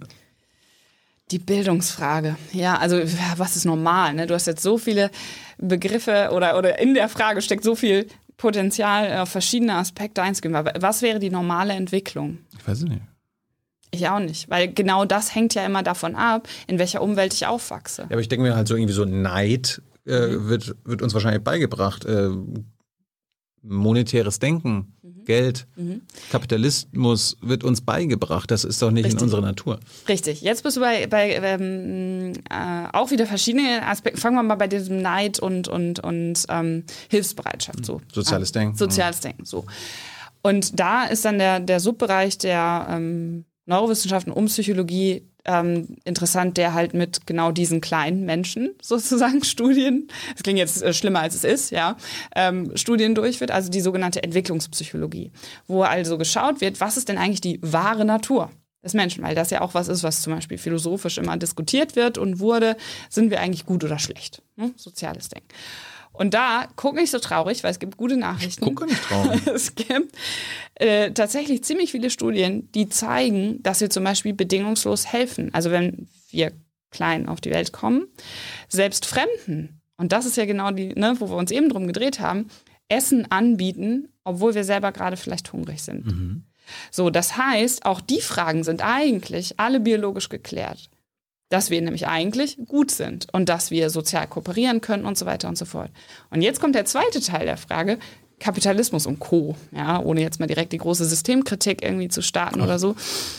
Aber Begriffe wie Geld, Kapitalismus und, und systemische Strukturen, die nicht naturwissenschaftlich gegeben sind, sondern menschgemacht sind. Also alles, was unsere Gesellschaft ausmacht. A, die können wir ändern. Und B, und das ist sozusagen mein, mein Appell, mein Aufruf, wie auch immer, ähm, die müssen wir ändern. Weil wir uns ganz, ganz häufig jetzt Strukturen geschafft ha geschaffen haben, die eben nicht dafür sorgen, dass wir gesund und glücklich sind und ein gutes Leben haben, sondern ähm, Ungerechtigkeit mit sich bringen und am Ende des Tages aktuell auch äh, ist, wir sehr stark auf einen Pfad zusteuern, wo wir unsere eigene Lebensgrundlage zerstören. Also Stichwort Klimakrise. Und da müssen wir einfach hinkommen, zu verstehen, a, wir sind im Grunde gut. Äh, Rüdger Brechmann hat äh, der deutsche Titel ein, ein sehr schönes Buch dazu geschrieben. Mhm. Ähm, und ich komme sozusagen mit der, er kommt ja als Historiker und, und Sozial Komponente eher daher und ich gucke halt von der Neuroebene drauf und auch da, ja, sind wir im Grunde gut. Ähm, in unserer Biologie ist genau das verankert, zu kooperieren und anderen zu helfen. Also den Punkt, den wir eben auch schon mal hatten, ähm, dass wir erfolgreich sind, also wir jetzt die Menschen, die Menschheit generell, weil wir kooperieren wie, gesagt, wir, wir sind ja nicht besonders stark oder, oder äh, können besonders schnell rennen oder äh, uns irgendwie besonders gut an, weiß ich nicht, komische Bedingungen anpassen, sondern wir kooperieren halt. So finden wir Lösungen. Und wenn wir das jetzt gesamtgesellschaftlich umsetzen und sagen, okay, wir wissen, eigentlich sind wir hilfsbereit von Natur aus und kommen wir noch zu einem Hirnmechanismus, das tut uns auch gut, weil wenn wir anderen helfen, ist unser Belohnungssystem aktiv. Mhm. Viel mehr als bei den Menschen, denen wir helfen. Also es ist eigentlich total egoistisch, anderen Menschen zu helfen, weil uns das gut tut. Das müssen wir halt nur verstehen, ähm, beziehungsweise anwenden. Und dann sind wir bei den Strukturen. Wir haben uns halt häufig Belohnungsstrukturen geschaffen, die genau das Gegenteil fordern und fördern. Also zum Beispiel, da rührte vielleicht auch ein bisschen eine Frage her, was bringen wir unseren Kindern bei? Ja, zu sagen, okay, du musst dich durchsetzen, du musst Ellenbogen zeigen und Erfolg hast du, wenn du das und das und das tust, ja, und möglichst lange an deiner Überzeugung, deinen Vorstellungen und so weiter festhältst. Ähm, und ähm, ja, die Ellenbogenmentalität, glaube ich, haben wir alle irgendwann schon mal irgendwo kennengelernt.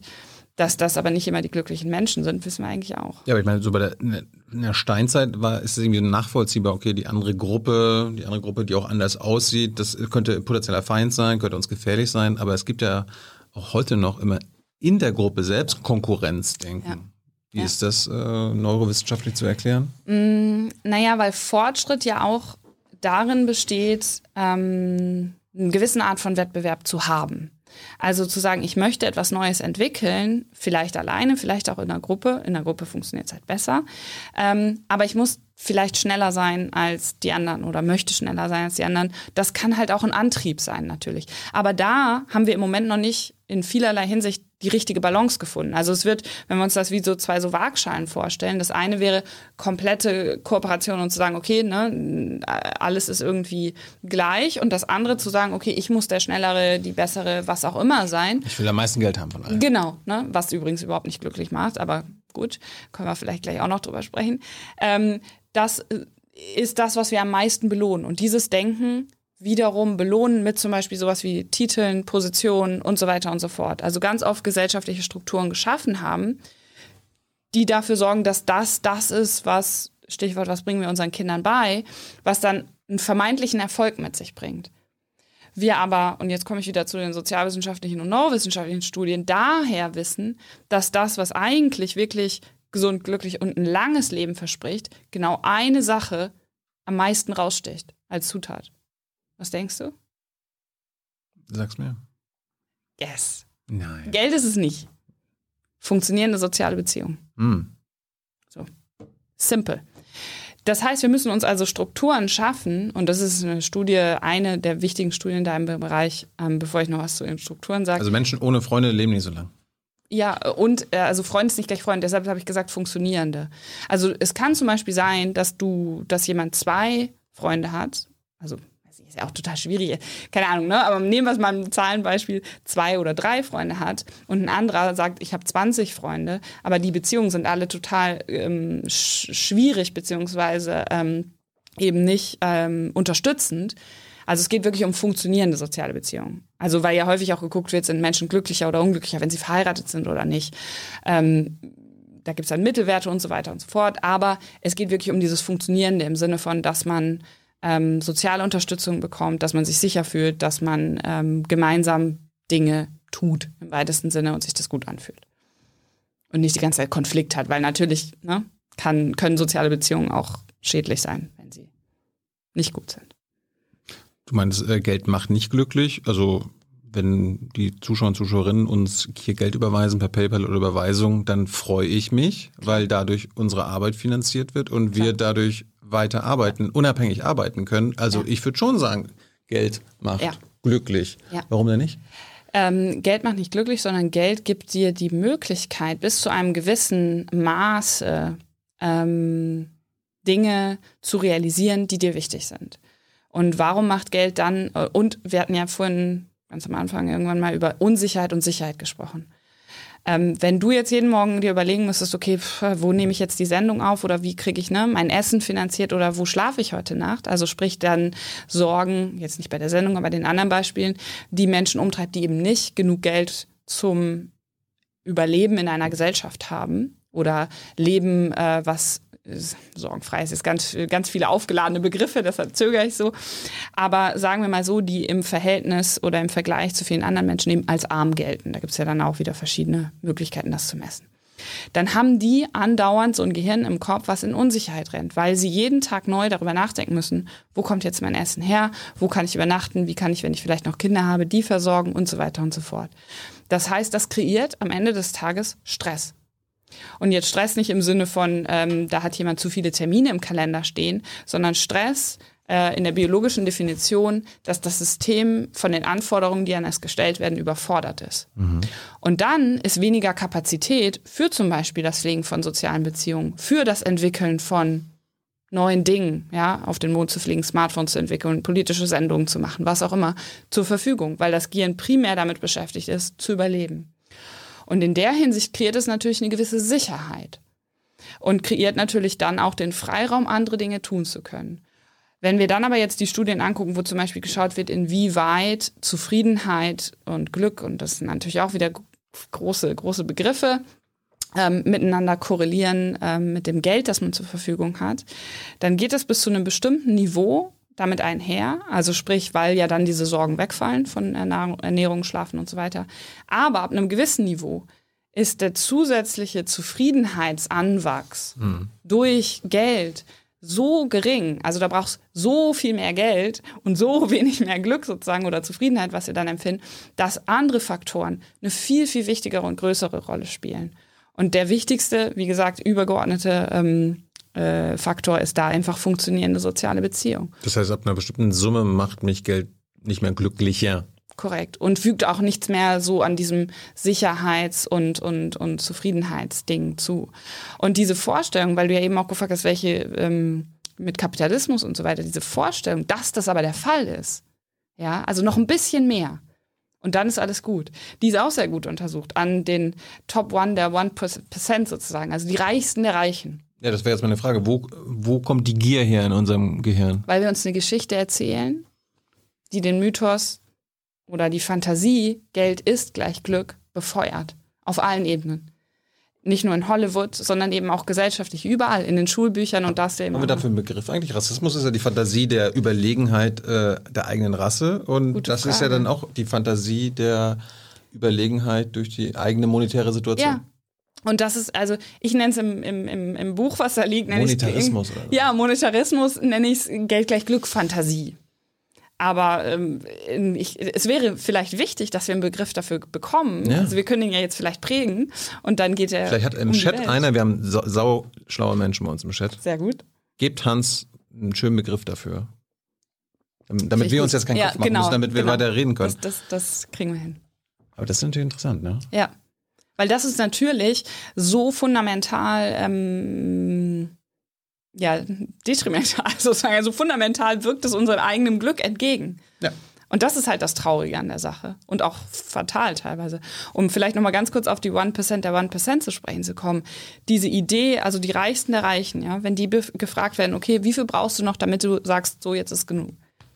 Das ändert sich dann halt immer mit dem, was dazu kommt. Ja, also die, die Milliarden, Millionen haben, sagen ja ein bisschen noch und dann ist soweit. Und deshalb diese Glück gleich Geld, Fantasie oder Hamsterrad-Sache. Und das ist das, das, das ist, also es ist auf so vielen Ebenen natürlich auch unterhaltsam, weil ich mir denke, ähm, also wie dumm sind wir eigentlich, ja? Wir haben die, äh, also wenn ich es negativ betrachten möchte, wir haben alle die Erkenntnisse, wir wissen es eigentlich, aber wir erzählen uns nach wie vor in so vielen Foren und in so vielen gesellschaftlichen Bereichen ja.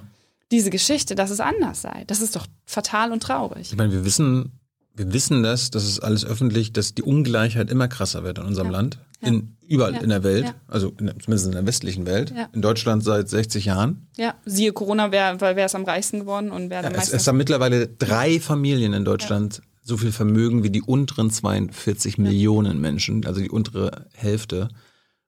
Und trotzdem, das ist zwar bekannt. Und, und, und global genauso. Genau. Das ist zwar bekannt und das ist wahrscheinlich auch ein Mechanismus des Kapitalismus, dass am Ende immer weniger immer mehr haben, aber gleichzeitig spielt das jetzt politisch keine entscheidende Rolle. Es gibt natürlich irgendwie so Parteien, die das ansprechen und was dagegen tun wollen und da so ein bisschen gegensteuern wollen. Ja. Aber ansonsten so in unserem Gehirn scheint das ja dann nichts zu machen. Weil, naja, in unserem Gehirn ist ja die Frage, womit beschäftigen wir uns? Und jetzt sind wir bei einem ganz anderen wichtigen Aspekt. Was nimmt unsere Aufmerksamkeit ein? Also welche Themen werden medial, weil das natürlich ein großer wichtiger Punkt ist, wie wir unsere Zeit verbringen. Also jetzt nicht nur journalistisch, sondern generell alle Medien gesprochen oder alle Formen der Informationsweitergabe. Worauf richten wir unsere Aufmerksamkeit?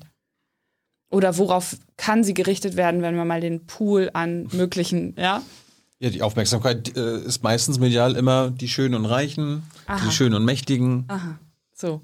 Und dann ist doch jetzt die große Frage, ähm, woran liegt das und wie können wir das ändern, wenn wir doch eigentlich wissen, dass es halt nur eine Fantasie ist und dass es halt überhaupt nicht der Fall ist, dass das das gesunde, glückliche Leben ausmacht. Mhm. Ja. Sag's uns. Naja, ich habe ein Buch drüber geschrieben, wo ich versuche, ein bisschen was dazu zu sagen ähm, und versuche jetzt ähm, mit den also hier ne, natürlich da, darüber zu sprechen und in, in den verschiedensten Bereichen darüber zu sprechen und Menschen dafür zu sensibilisieren, dass diese Forschungsergebnisse oder diese Erkenntnisse alle da sind ähm, und dass wir sie wirklich nur umsetzen müssen. Und dann kommt natürlich häufig die Gegenfrage, nicht nur sag's uns, also was ist die wahre Natur und so weiter, das, was wir eben besprochen haben, ja, aber was soll ich denn dann machen? Naja, jeder Mensch hat ja, sind wir wieder bei Gruppen, verschiedene Rollen, in denen er so am Tag unterwegs ist, manchmal auch mehrere Rollen gleichzeitig. Und beeinflusst andere Menschen, indem er äh, mit ihnen kommuniziert. Also ob er, er, oder sie das möchte oder nicht. Mhm. Weil wenn wir miteinander reden, verändern wir gegenseitig unsere Gehirne. Weil ja jeder Gedanke, das hatten wir ja eben etabliert, irgendwie auch in unserem Gehirn was ist oder in dem Gehirn gemessen werden kann. Und so ist es bei Kommunikation natürlich auch. Das heißt, der wichtigste, wichtigste Schritt ist darüber zu sprechen und damit sozusagen den Anteil der Quellen, auf die wir unsere Aufmerksamkeit richten können, der genau das ähm, spiegelt und eben nicht zeigt, die Reichen und Schönen, das ist dann, dann hast du es geschafft, ja, mhm. dann bist du erfolgreich und so weiter. Also diese Geschichte nicht mehr zu erzählen, sondern neue Geschichten zu erzählen, andere Geschichten zu erzählen, die uns eben genau diese Erkenntnisse ähm, nahelegen und in den Fokus rücken. Und wenn wir wirklich ehrlich zu uns sind, das ja häufig auch aus den persönlichen Erfahrungen kennen. Also warum fühlt es sich gut an, mit jemandem anders in Austausch zu treten, mit jemandem anders gemeinsam was zu schaffen, was zu machen? Eine Sendung zu machen, wo man sagt, ja, okay, wir ziehen irgendwie am ähnlichen gleichen Strang. Oder ein, ein, ein, ein, eine Sache zu bauen, zu kreieren, was auch immer. Ja? Das sind die Dinge, wenn wir Sinnvolles, aus unserer Sicht Sinnvolles gemeinsam tun, mhm. die so viel mehr lohnenswerter sind als ähm, halt die Geldsache. Also sprich, drüber reden und dafür sorgen, dass möglichst viele Menschen davon hören. Du hast deine Bücher angesprochen, liegen hier auf dem Tisch. Äh, Tyler blättert sie wahrscheinlich gerade ein. Zum einen heißt das eine Buch Schluss mit dem täglichen Weltuntergang und das andere, das aktuelle ist Raus aus der ewigen Dauerkrise. Solltet ihr euch holen. Darum sitzt Maren ja auch hier. Du meintest aber gerade, das fand ich auch nochmal interessant, äh, wir reden ja jetzt miteinander. Ja. Ähm, ist das Miteinanderreden am am, am produktivsten zum Verstehen, als wenn ich jetzt ein Hörbuch von dir anhören würde oder wenn ich dein Buch lesen würde oder wenn mir Hans was über dein Buch erzählen würde. Also ja. ganz viele Komponenten. Also natürlich ist es am besten ein Buch zu lesen muss ich ja jetzt sagen, ne? weil ich möchte ja, dass möglichst viele Menschen äh, die Bücher lesen. Das kapitalistische Denken jetzt schon wieder. Kapitalistische, ja, ne? Nein, damit nein, die Botschaft möglichst weit. Ein Scherz. Ich verdiene ja, also an Büchern, gut, Verdienst du damit nichts? Du bist, du bist doch angeblich Bestseller-Autor. Ja, ja, gut, aber. Ähm, damit verdient man kein Geld? Äh, man kann davon in Deutschland, zumindest könnte ich davon nicht leben. Nein wenn ich nur Bücher schreiben würde. Aber das ist ja jetzt nicht die Frage. Ja. Ich mache das ja nicht, um Geld zu verdienen. Tatsächlich schreibe ich die Bücher nicht, um Geld zu verdienen. Ähm, Disclaimer an der Stelle. Ähm, also spielen ganz viele Sachen mit rein. Äh, wann, äh, und natürlich auf Hirnebene, wann verarbeiten wir Dinge am intensivsten und damit am, weil da hast du ja nachgefragt, ne, wann ist es sozusagen am nachhaltigsten, am stärksten in unserem Gehirn mhm. abgespeichert? Mhm. Und da ist eine ganz wichtige Währung Emotion. Also je emotionaler etwas ist, umso stärker speichert unser Gehirn das ab. Das ist so, so ein bisschen so Faustregel.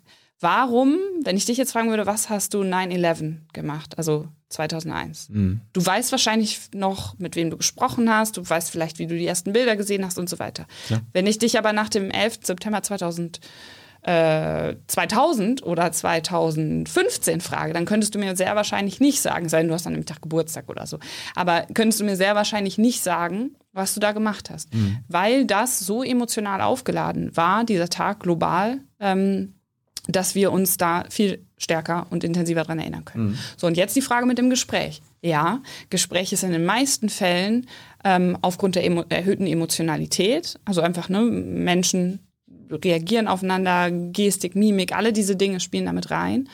Ähm, ein stärkerer Mechanismus oder es wird intensiver abgespeichert. Und dann kommt aber natürlich auch noch das ja, multisensorische dazu. Also sprich, wenn wir sprechen, dann haben wir auf der einen Seite einen visuellen Eindruck, wir haben einen auditiven, also einen hörbaren Eindruck. Ähm, wir wissen vielleicht noch, wie das Wetter war und so weiter, wenn es eine bestimmte Situation ist. Ähm, das haben wir bei einem Buch auch, aber es ist nicht so stark aufgeladen, weil es keine andere Person ist. Also die Emotionalität und das Multisensorische gekoppelt ist ein ganz gutes Erfolgsrezept dafür, dass es möglichst lange hängen bleibt. Und darum lernen wir auch. Darum muss im Buch einiges mal wiederholt werden und anders Richtig. erzählt werden. Richtig. Also wenn man jetzt unser Gespräch am Ende quasi aufschreiben würde, wäre es wahrscheinlich nur 60 Buchseiten lang, aber dein Buch ist in der Regel so ja. 300 Seiten lang. Ja, ja gut, aber ist ja auch nicht, wir haben ja noch nicht über alles gesprochen, was drin steht. Ja, aber du aber weißt, was ich meine. Klar, na klar. Ja, und das ist ganz spannend, also zu, wenn wir, das können wir ja ganz einfach überprüfen, ne? wie, an wie viel können sich Menschen erinnern, wenn sie was gelesen haben, wenn sie was gehört haben oder wenn sie ähm, selber äh, im Gespräch das erörtert haben. Naja, das war jetzt im Grunde auch meine Frage. Genau. Das war genau die Reihenfolge. Also am Lesen am wenigsten und dann gibt es die sogenannte Vergessenskurve, ne? kann man dann gucken, wie lange bleibt da, wie viel hängen mhm. und ungefähr durchschnittlich, meine nach 24 Stunden ungefähr noch 10 Prozent von dem, was man gelesen hat. Das ist total, also warum schreibe ich da Bücher? Ja, könnte ich ja sagen, Mist, da bleibt ja nie irgendwas hängen. So. Ja. Ähm, und auditiv ist ein bisschen besser und Gespräch natürlich noch mal mehr. So, und dann sind wir bei dem wichtigen Punkt Wiederholung einer der wichtigsten Lernmechanismen, hatten wir auch schon, und ich wiederhole es jetzt nochmal, damit es möglichst gut hängen bleibt, ist halt die Wiederholung. Also das, dieses grundlegende äh, Prinzip, wie ähm, Neuronen, also die, die Hirnzellen miteinander kommunizieren, ist, dass sie zusammen aktiv sind. Es gibt da dieses schöne Hebb's Law. Hebb war ein kanadischer Neurowissenschaftler, der gesagt hat, what fires together, wires together. Also das, was zusammen aktiv ist, was zusammen feuert, verdrahtet sich zusammen.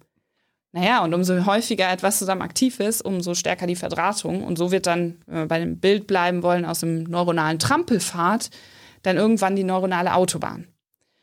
Und deshalb können wir auch nicht einfach, wir hatten ja vorhin die Frage mit, ja, okay, machen wir jetzt diese Rassismuslösung so, dass wir einfach alle Menschen dann zusammenpacken und dann wird das schon. Mhm. Naja, das muss natürlich sich dann auch etablieren, über immer wieder gesagt zu bekommen, immer wieder zu hören, genau wie mit der Geld gleich Glück-Fantasie auch, die muss abgelöst werden. Da brauchen wir ein neues Narrativ, neue Geschichten, neue Erzählungen. Aber das geht halt nicht von heute auf morgen. Ich versuche versuch jetzt gerade irgendwie das auch mit ähm, ähm, zum Beispiel rechten Parteien, ja. rechtsradikalen Parteien ja. äh, irgendwie zu verbinden, weil die sprechen ja quasi auch ein paar unserer äh, Steinzeitmechanismen, Steinzeitmechanismen an. Ohne dass sie das jetzt so explizit immer sagen. Also es gibt ja also kein, kein AfD-Politiker benutzt jetzt Nazisprech wie vor, ja. vor 70 Jahren, aber trotzdem aktiviert, aktiviert es ja im Gehirn bei ihren Wähler und Wählerinnen ähnliches. Genau, richtig, ja. Und vor allen Dingen natürlich ganz stark die Sache mit der Sicherheit. Also das, wo wir eben drüber auch schon mal in verschiedenen Kontexten, aber natürlich auch beim Gruppenzugehörigkeit gesprochen hatten, ähm, Sicherheit zu geben im Sinne von einen und auch bei der Seelendiskussion, ein, ein Weltbild zu haben, was klar dargestellt ist. Also weil das Gehirn ja Vorhersagen trifft die ganze Zeit und sagt, okay, das und das wird passieren, umso einfacher eine Welt dann ist, im Sinne von gut, böse, schwarz, weiß und so weiter und so fort, umso sicherer kann ich ja dann meine Vorhersagen treffen. Weil wenn ich weiß, okay, das ist das Schlechte und das ist das Gute und ich begegne dann einem, einem äh, sozusagen einem einer Person oder einer, einer Sache, die genau das symbolisiert und ich habe die ja klar getrennt, naja, super. Aber wir wissen natürlich auch, und das sind so diese, ich nenne es immer die Herausforderungen dieses Hirns in unserem Kopf, weil wir alle haben diese Mechanismen. Auch mein Gehirn sehnt sich natürlich nach Sicherheit und Würde. Deshalb ja vorhin die Diskussion mit den Hirnstudien, die dann zeigen, dass religiöse Menschen häufig weniger ängstlich sind oder eben weniger Unsicherheit erfahren und erleben. Mhm. Auch mein Hirn sehnt sich natürlich danach. Auf der anderen Seite, und das sind die Chancen dieses Steinzeithirn, ist es auch unheimlich neugierig. Wie jedes menschliche Gehirn. Also Sprichwort, äh, nicht Sprichwort, Stichwort wieder die Entwicklungspsychologie. Ähm, und, und wo wir dann schauen oder Wissenschaftler und Wissenschaftlerinnen schauen können, wie die kleinen, jungen Menschen die Welt ähm, erforschen, die sind halt von Natur aus neugierig.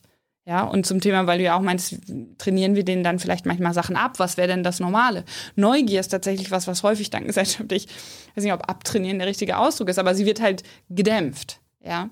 Und das ist natürlich auch was, was total schädlich ist, weil Neugier, also die Gier auf Neues, ähm, ganz viele äh, Dinge in unserem Leben eigentlich bereichern kann und auch in unserem Zusammenleben verbessern kann. Ja. Das heißt, wir müssen eigentlich die ganze Zeit so ein bisschen immer diese Waagschalen zwischen diesen alten Mechanismen, die es uns schwierig machen, weil reines Überleben getrimmt, und den eher neueren Mechanismen, präfrontaler Kortex, ne, Steinzeithirn 2.0 ähm, zu sagen, die eigentlich stärker zu gewichten. Und ein ganz wichtiger Punkt ist dabei, Angst zu minimieren. Weil so ein Gehirn in Angst geht halt in den Steinzeitmodus und will halt nur noch überleben. Ich frage mich ja gerade, ob in der Schule, es wird ja sonst mal kritisiert, in der Schule lernen wir nicht mehr, wie man lernt, sondern wie man quasi um die, über die Runden kommt, ne? also wie man irgendwie weiterkommt, was man machen muss, damit man irgendwie die Prüfung besteht und so weiter. Aber es hat ja nichts mehr mit eigenständigem Denken und Lernen zu tun. War das eigentlich jemals anders? Nee, das, äh, das denke also ich, ich sage auch da nur die Einschätzung auf mh, hm, Basis von, also es gibt Menschen, die kennen sich sehr viel besser damit aus, weil die natürlich sich nur damit beschäftigen. Aber ähm, das ist das, was ich meine mit, wir müssen auch mal schauen, welche, welchen Weg wir schon geleistet haben. Also ich habe ja eben das Beispiel gemacht mit der Mann-Frau-Sache, dass ich halt vor wenigen Jahrzehnten, Jahrhunderten hier nicht hätte sitzen können dürfen, weil ich nicht die Bildung gehabt hätte, nicht die Rechte und so weiter. Ja. Und genauso bei Bildung ist es ja auch so, dass wir nicht irgendwie vor 200 Jahren auf einmal äh, früher das perfekte System hatten und dann auf einmal gesagt haben, jetzt nicht mehr, jetzt machen wir es schlechter, sondern wir sind natürlich auch schon sehr viel weiter da gekommen, ja. Wir müssen jetzt halt die nächsten Schritte gehen und sagen, okay, wir haben so viel neues Wissen dazu bekommen ähm, und so viel neues Verständnis darüber, mh, wie ein Gehirn gut funktioniert oder du hast es ja vorhin normal genannt, ne? Oder es ist ein total schwieriger Begriff mit normal, ne? Ja, ja. So, aber halt gut und und und ähm, im Englischen gibt es den schönen Ausdruck flourishing, also ähm, ja, gedeihen kann. Vielleicht ist das ein ganz guter Begriff. Ähm, ohne dass das jetzt zu so pflanzlich sein soll, aber äh, sich entwickeln kann, gedeihen kann. Dafür müssen wir dann jetzt auch noch die Strukturen anpassen. Aber wir sind da schon, das ist ganz wichtig, wir sind schon ganz viele Schritte nach vorn gegangen. Wir müssen jetzt halt gucken, und das hast du eben auch schon angesprochen, dass wir nicht durch kapitalistische Gedanken und, und andere Fantasien Stichwort Glück gleich äh, Geld gleich Glück, Fantasien, Strukturen verstärken, die ähm, uns da wieder Rückschritte machen lassen. Also zum Beispiel eine höhere Ungerechtigkeit, Ungleichheit wieder kreieren, nicht nur auf finanzieller Basis, sondern eben auch auf Mitspracherecht, weil es ja häufig auch miteinander verbunden ist. Woher kommt äh, in unserem Gehirn dieser Gedanke, früher war alles besser? Wir waren ja gerade bei Steinzeitgehirn und äh, konservative Menschen. Da ist ja meistens entweder, okay, es muss jetzt alles so bleiben, wie es ist. Es darf nicht schlimmer oder besser werden. Unsicherheit. Und äh, früher, früher war das alles besser, Maren. Auch das ist ein Überlebensmechanismus. Also ähm, zwei Mechanismen, die bei diesem Negativ versus Positiv eine ganz wichtige Rolle spielen. Das Negativ oder den, im, im, im Moment jetzt haben wir alle die Tendenz eher auf Negatives zu achten. Also wenn jetzt hier zum Beispiel der Feueralarm losgehen würde, ja, wir würden die äh, sehr schnell aufstehen wahrscheinlich und rausgehen. So, also falls ihr Rauchmelder und so weiter habt, gehe ich mal von aus, ihr habt. Ähm, ja, wir hatten gerade technische Probleme, da habe ich jetzt auch erstmal negativ so, ne? oh, genau, nein. Mist. So, genau. Ja, ja, was, wenn das jetzt nicht mehr anspringt? Genau, was, wenn richtig. Tyler das jetzt nicht mehr auf die Reihe bekommt? Richtig. Aber es war ja dann eine Minute später wieder als okay. Ne? Aber das ist t- total wichtig. Also schönes Beispiel zu sagen, okay, oder Steinzeit, ne, Säbelzahn, Tiger, Mammut. Wir sind gut damit beraten, auf das Negative im jetzigen, zum jetzigen Zeitpunkt jeweils stärker zu achten als auf das Positive, weil im Zweifel ist es das Letzte, was wir sonst mitbekommen haben, ja, wenn unser Leben bedroht ist. Das ist der eine Mechanismus, der aber dann medial, könnte ich jetzt viel und lang noch darüber sprechen, natürlich dazu führt, dass wir alle ein zu negatives Weltbild haben, weil wir medial zu viel Negatives haben. Das wird wiederum belohnt durch die Finanzierung, Journalismus und so weiter. Aber darum geht es jetzt nicht, sondern den anderen Aspekt, warum romantisieren wir die Vergangenheit? Auch das ein Überlebensmechanismus, weil wir damit uns Einreden klingt so negativ, ne? so, so richtig böse. Aber es ist halt so. Also unser Gedächtnis ist auch immer sehr, sehr subjektiv und ähm, wahrscheinlich sehr weit von dem, was wirklich passiert ist, entfernt. Ähm, aber damit oder diese Romantisierung sorgt dafür, dass wir sagen, okay, so schlecht haben wir das gar nicht gemacht. Und es war ja bisher auch immer alles, es hat ja irgendwie funktioniert, sonst wäre ich ja gar nicht in diesem Moment angekommen. Das heißt, so schlecht kann es gar nicht gewesen sein. Aber gleichzeitig erzählen uns äh, jetzt auch konservative Parteien, ey, jetzt äh, machen wir nicht so eine Panik wegen Klimakrise, das kriegen wir schon hin, Maren. Das wird alles gar nicht so schlimm, wir werden eine Technologie entwickeln. Da ist ja auch ein gewisser Bias dann drin, im Sinne von, ah ja, haben wir früher schon hinbekommen. Und dann bekommen wir auch, also wir haben die Krisen gelöst, jetzt bekommen wir auch die Krise gelöst. Dabei ist ja jetzt die Klimakrise zum Beispiel eine, eine völlig andere Dimension. Richtig. Als auch diese Pandemie jetzt. Richtig. Und deshalb ist sie so eine Herausforderung. Weil Steinzeithirn nicht gut, weil unsere Steinzeithirne nicht gut damit klarkommen, ähm, so eine riesige Herausforderung oder Herausforderungen, wie die Klimakrise mit sich bringen, noch wird und jetzt ja schon mit sich bringt, ähm, gut einzuordnen. Weil totale Überforderung und Unsicherheit. Und dann haben wir die verschiedenen, äh, ähm, nicht Coping-Strategien, sondern Bewältigungsmechanismen. In, also Coping ist das Englische dafür, die Bewältigungsstrategien, die ähm, uns helfen, mehr oder weniger gut. Also es gibt dysfunktionales, also schlechtes Coping und funktionales, also gutes Coping äh, oder gute Bewältigung, damit umzugehen. Und eine Strategie ist eben zu sagen, ja, Moment mal, wir haben doch schon andere Krisen hingekriegt, dann wird das wohl so schlimm nicht werden. Eine, Strategie ist so, das alles leugnen, dass es überhaupt einen Klimawandel Das gibt. ist noch eine andere Strategie, die Dann- ist noch schlimmer. Dann gibt es genau. das Verleugnen. Richtig. Auch so, ja, ja, aber müssen halt andere machen, ist jetzt nicht mein Problem. Und die technischen Lösungen werden Mhm. es richten. Ähm, das ist eine andere Dysfunktion, aus meiner Sicht ist eine dysfunktionale, meinem Verständnis dysfunktionale Strategie.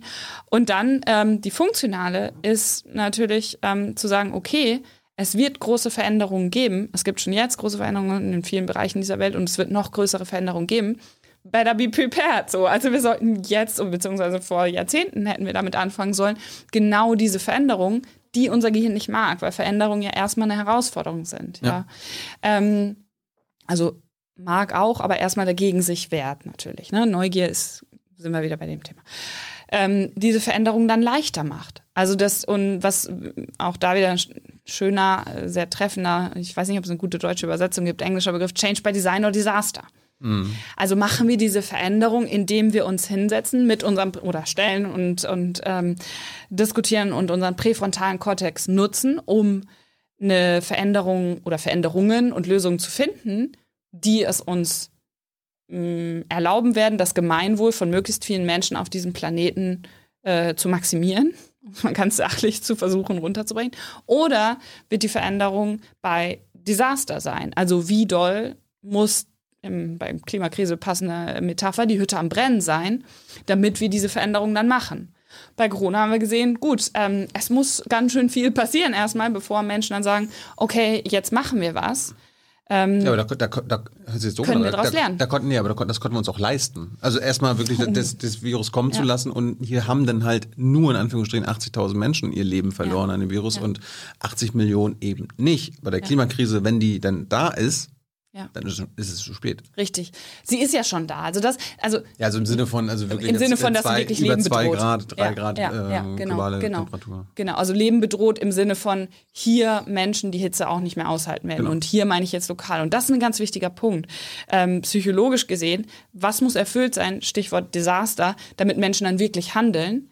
Es muss räumlich, zeitlich und sozial nah sein. Also sprich, es muss jetzt passieren, es muss vor der Haustür oder in meinem Haus passieren und es muss Menschen betreffen, mich oder die mir wichtig sind. Und das ist ja genau diese Herausforderung, warum wir ähm, die letzten Jahrzehnte es noch nicht geschafft haben, also global Menschen, äh, wir noch nicht ausreichend geschafft haben, die Klimakrise als das zu betrachten, was sie wirklich ist, oder mit der Ernsthaftigkeit oder der mh, Entschlossenheit, unsere Gewohnheiten zu ändern und, und umzustellen. Und du hast eben gesagt, ja, Corona ist das, was ähm, quasi kleine Schwester, kleiner Bruder, ja, von, von Klima so ein bisschen, ne, hast gesagt, es wird noch sehr viel schlimmer werden bei Klima ist. Und trotzdem haben wir es aber geschafft, ja, Gewohnheiten von 0, nix umzuändern, als es dann nötig war. Stichwort Homeoffice, Mobilität und alle solche Dinge. Das ist halt Change by Disaster. Im, also ohne dass jetzt Disaster wirklich, ähm, wie du ja auch gesagt hast, ne, sehr vielen Menschen ähm, vielleicht das Leben gekostet hat oder sie, sie sehr, sehr krank gemacht hat. Und natürlich will ich jetzt gar nicht in die Diskussion einsteigen, was es noch alles für Langzeitfolgen mit sich bringen wird. Ja, ähm, Stichwort psychische Herausforderungen von Menschen, die sich einsam fühlen, bis Menschen, die sich komplett überfordert fühlen, weil sie eben versuchen, Homeschooling, Homeoffice und Home weiß ich nicht was zu balancieren, ja. Aber das ist ja der Punkt, wir können uns verändern. Und meine große, ich weiß nicht, Hoffnung klingt äh, falsch, meine, meine, das, was ich versuche, den Menschen, ähm, sie dafür zu sensibilisieren, ein Stück weit, daraus zu lernen oder zu erkennen, lernen klingt ja dann auch schon immer fast pädagogisch und nach Schule, ne, aber zu erkennen, wir können uns verändern. Und das ist sogar in unseren Hirnen und Händen und unserer Macht, ganz viele Dinge von heute auf morgen anders zu machen, wenn, und das ist das Wichtige, wir es wirklich wollen. Welche Steinzeitmechanismen nutzt die AfD aus in unserem Gehirn?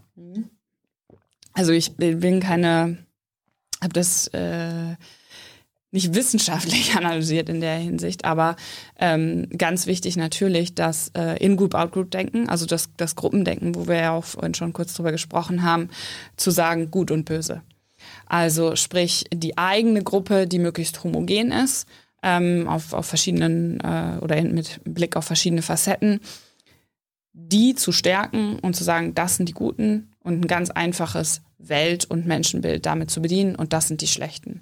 Und damit natürlich ganz einfache Regeln, Stichwort wieder Sicherheit, zu schaffen. Mein Gehirn läuft nicht in diese leeren Vorhersagen rein, sondern mein Gehirn, also jetzt aus Sicht von ne, AfD-Denke ähm, oder rechtspopulistischen Denken. Wenn das machen wir außenpolitisch, machen wir das auch. Das Gut und jetzt böse, genau richtig. aber innenpolitisch macht die AfD Ja. das. Und das ist ja, also bleiben wir noch mal erst Okay, bei dem ja, vorherigen ja. Aspekt, sonst, sonst, sonst verfranse mir, ich mich. ist mir gerade eingefallen. Ja, ja, Mhm. ne, klar. so. Ja, klar. Also das, das, das kommen wir gleich zu. Mhm. Ähm, und dann gleichzeitig, also Sicherheit, ähm, klares Weltbild und damit natürlich klare Vorhersagen, beziehungsweise es ist klar, wohin die Vorhersagen laufen und ganz klare Klassifizierung von Schwarz, Weiß, Gut und Böse. Und genau das sind ja die Mechanismen und dann natürlich Gewohnheiten. Ne? Es bleibt alles beim Alten. Das, was dem, dem, dem konservativen Gedanken sozusagen ja auch ähm, mit, mit anhängt. So, und jetzt vielleicht, um auf die globale Ebene zu kommen oder die, ich sag mal, über die Landesgrenzen hinausgehend, das ist genau das, was wir da ja auch vielleicht jetzt nicht so äh, allumfassend, aber natürlich in gewisser Hinsicht und oder vielen Hinsichten praktizieren und wo ich versuche, diesen Blick, Perspektive äh, zu weiten, zu ändern, neu zu denken, anders zu denken, wie auch immer, zu sagen, schauen wir doch mal nach dem, was uns verbindet und dann haben wir auf einmal eine ganz andere Wertschätzung und einen ganz anderen Zugang zu Menschen, die vielleicht eine andere Sprache sprechen, eine andere Hautfarbe haben, andere Kleidung tragen, eine andere Musik hören, was auch immer. Und da vielleicht noch eine Sache, die mir äh, total, weiß ich nicht, geholfen hat, diese Perspektive einzunehmen, ohne dass ich selber ins Weltall geflogen bin. Auch das jetzt ja gerade ein semi, äh, also tagesaktuelles Thema, aber ähm, semi äh, Ich dachte jetzt Flacherdler oder so. realistisch. Ne? Ich dachte, jetzt kommst du jetzt auf die Flacherdler. Nee. Nein, nein, um Gottes Willen. Ich dachte an, an Herrn Branson und, Mm, und so weiter. Ähm, also wir müssen nicht alle ins Weltall fliegen, das, was ich, den Punkt, den ich machen möchte, um zu erkennen, dass wir, und das soll jetzt auch nicht nach äh, Blümchen und wir fassen uns alle an den Händen und, und Friede auf Erden klingen, um zu erkennen, dass wir alle miteinander verbunden sind. Aber die Menschen, die ins Weltall fliegen, da gibt es mittlerweile einen eigenen Begriff in der Psychologie für den sogenannten Overview-Effekt. Also ein Alexander Gerst, der auf die, äh, die Erde runterschaut und ähm, diese Blue Marble, das war das erste Mal, als das dann passiert ist, die blaue ähm, Murmel gesehen hat, hat halt ein ganz anderes Verständnis dafür entwickelt, oder die Menschen, die das, die das dürfen, die, äh, die das können, dass wir alle miteinander verbunden sind. Weil, Surprise, da erkennt man halt keine Ländergrenzen. Und genauso wenig wie ein, ein Virus oder eine Klimaveränderung eine Ländergrenze irgendwie da den Pass vorzeigt und sagt, ja, okay, dann warte ich hier jetzt mal.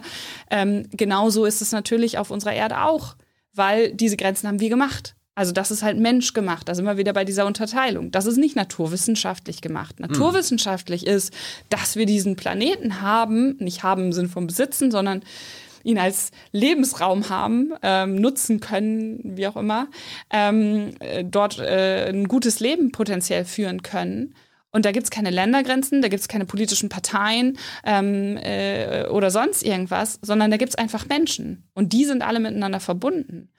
Und diesen Overview-Effekt zu, zu haben oder äh, nur darüber zu lesen und davon zu hören oder Menschen davon sprechen zu hören, fand ich persönlich so ähm, ja, prägend, dass es für mich äh, ein ganz wichtiger Moment war, glaube ich, um, um zu erkennen, wie können wir dann und daraus abzuleiten, wie können wir dann mehr danach schauen, was uns eigentlich verbindet und diesen Overview Effekt oder diesen Überblick bei Menschen zu kreieren. Und ich denke, ein wichtiger Mechanismus oder ein wichtiges Hilfsmittel kann wirklich dieses, wir berufen uns eher auf das, was uns verbindet und nicht auf das, was uns trennt, sein. Also Gruppen neu zu denken.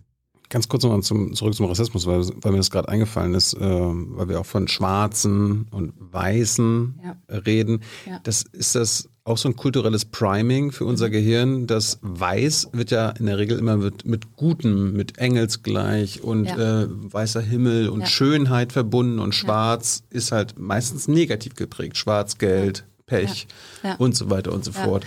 Es ist ja dann auch eine spannende linguistische Frage. Also ich, ich, ich glaube, Malcolm X hat sich das immer, also hat das immer analysiert, darum, das fällt mir gerade ein. Ja, ja.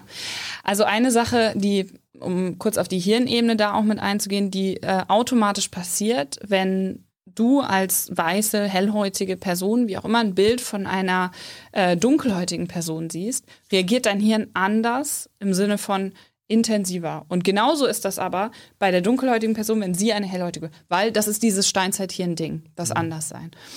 Ähm, und das können wir nicht ablegen, weil wir da ja auch vorhin drüber gesprochen haben. Ne? Wir, wir können aber das in unserem Normalspektrum, und das wäre spannend jetzt bei diesen Studien dann zu beobachten, wo ähm, die Stereotypen abnehmen, also wo buntere, diversere Gesellschaften zusammenkommen, ob dann in ein paar hundert Jahren unser Gehirn das nicht mehr tut. Also diese automatischen, unbewussten ähm, Unterscheidungen, die auf neuronaler Ebene dann stattfinden, nicht mehr da sind. Stichwort Evolution und, und Anpassung, weil einfach klar ist, eine Gesellschaft ist bunt und divers. Mhm. Ähm, inwieweit sich das dann sprachlich durchsetzt oder eben vielleicht auch ändert, ähm, Sprache kreiert Realitäten. Ne? Ist eine total spannende. Ich weiß nicht woran das liegt, keine Ahnung, ähm, dass wir da diese Wörter benutzen, ob das daherkommt und, oder ob es da Studien zu gibt, ähm, die genau das untersucht haben. Aber würde jetzt so aus der lösungsorientiert denkenden Perspektive wieder argumentieren, wenn wir da gewisse Tendenzen zu haben und zum Beispiel sowas wie Schwarz eben, ne, Schwarzarbeit, Schwarzgeld äh, und so weiter mit verbinden, dann lasst uns doch gucken, ob wir da vielleicht anders drüber reden. Also wieder andere Geschichten erzählen. Ja. Ne? Und, und ähm, eine Geschichte zu erzählen, wo dann nicht in unserem Gehirn potenziell diese Sachen miteinander verknüpft werden und damit eine Kiste aufmachen, wo was Negat Negatives, Schlechtes drin ist. Jetzt bin ich ans Mikro gekommen. Und ich frage mich gerade, ob das jetzt ein guter Trick ist, quasi von äh, quasi Menschen, die vom weißen, alten weißen Mann mhm. sprechen, ob das ein guter Trick ist, mhm. den damit quasi herauszufordern, weil der sich quasi auf den Schlips getreten fühlt. Mhm. Oder ob das jetzt äh, kontraproduktiv ist. Also äh, kontraproduktiv auf jeden Fall in der Hinsicht, wenn er sich auf den Chips getreten fühlt. Weil dann natürlich eine Abwehrhaltung automatisch passiert. Also wenn ich sage, Tilo, ich finde das, das und das scheiße oder was du tust oder wa wofür du stehst, ja, mhm. und ich ähm, finde das äh, doof oder schlecht oder wie auch immer, also was Negatives dir da mitgeben. Naja, was wird deine erste Reaktion sehr wahrscheinlich sein? Du hast recht. Richtig sehr wahrscheinlich wird sie das. Vielleicht nach unserem heutigen Gespräch. Mal schauen. Mal gucken. Ähm, das wäre super. Ähm, aber die erste Reaktion wird natürlich sein, nein. Wird natürlich sein, okay, ähm, äh, Verteidigungshaltung. Mhm. Ja. Wenn ich aber jetzt hingehe und sage, Tilo, ich sehe das so und so ähm, und bei mir kreiert das, also eine Ich-Botschaft sende, ja, bei mir kreiert das das und das Gefühl, wenn du das sagst oder ich fühle mich da ähm, von angegriffen oder wie, warum machst du das? Dann können wir ja in ein Gespräch kommen. Also sprich, die Frage zu stellen, die ich so ja, wichtig finde, worum geht es eigentlich wirklich?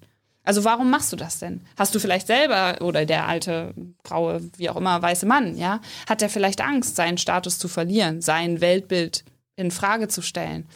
Ist das die Begründung oder die Argumentation? Und das kann ich aber nur versuchen, heißt nicht, dass man da dann hinkommt, aber versuchen zu verstehen, indem ich eben nicht auf Konfrontationskurs gehe und schaue, was uns trennt und ihm Vorwürfe mache, oder ihr, kann ja auch eine Frau sein, mhm. sondern ähm, sage, warum und was passiert hier eigentlich gerade und haben wir vielleicht ein Ziel, was uns irgendwie verbindet.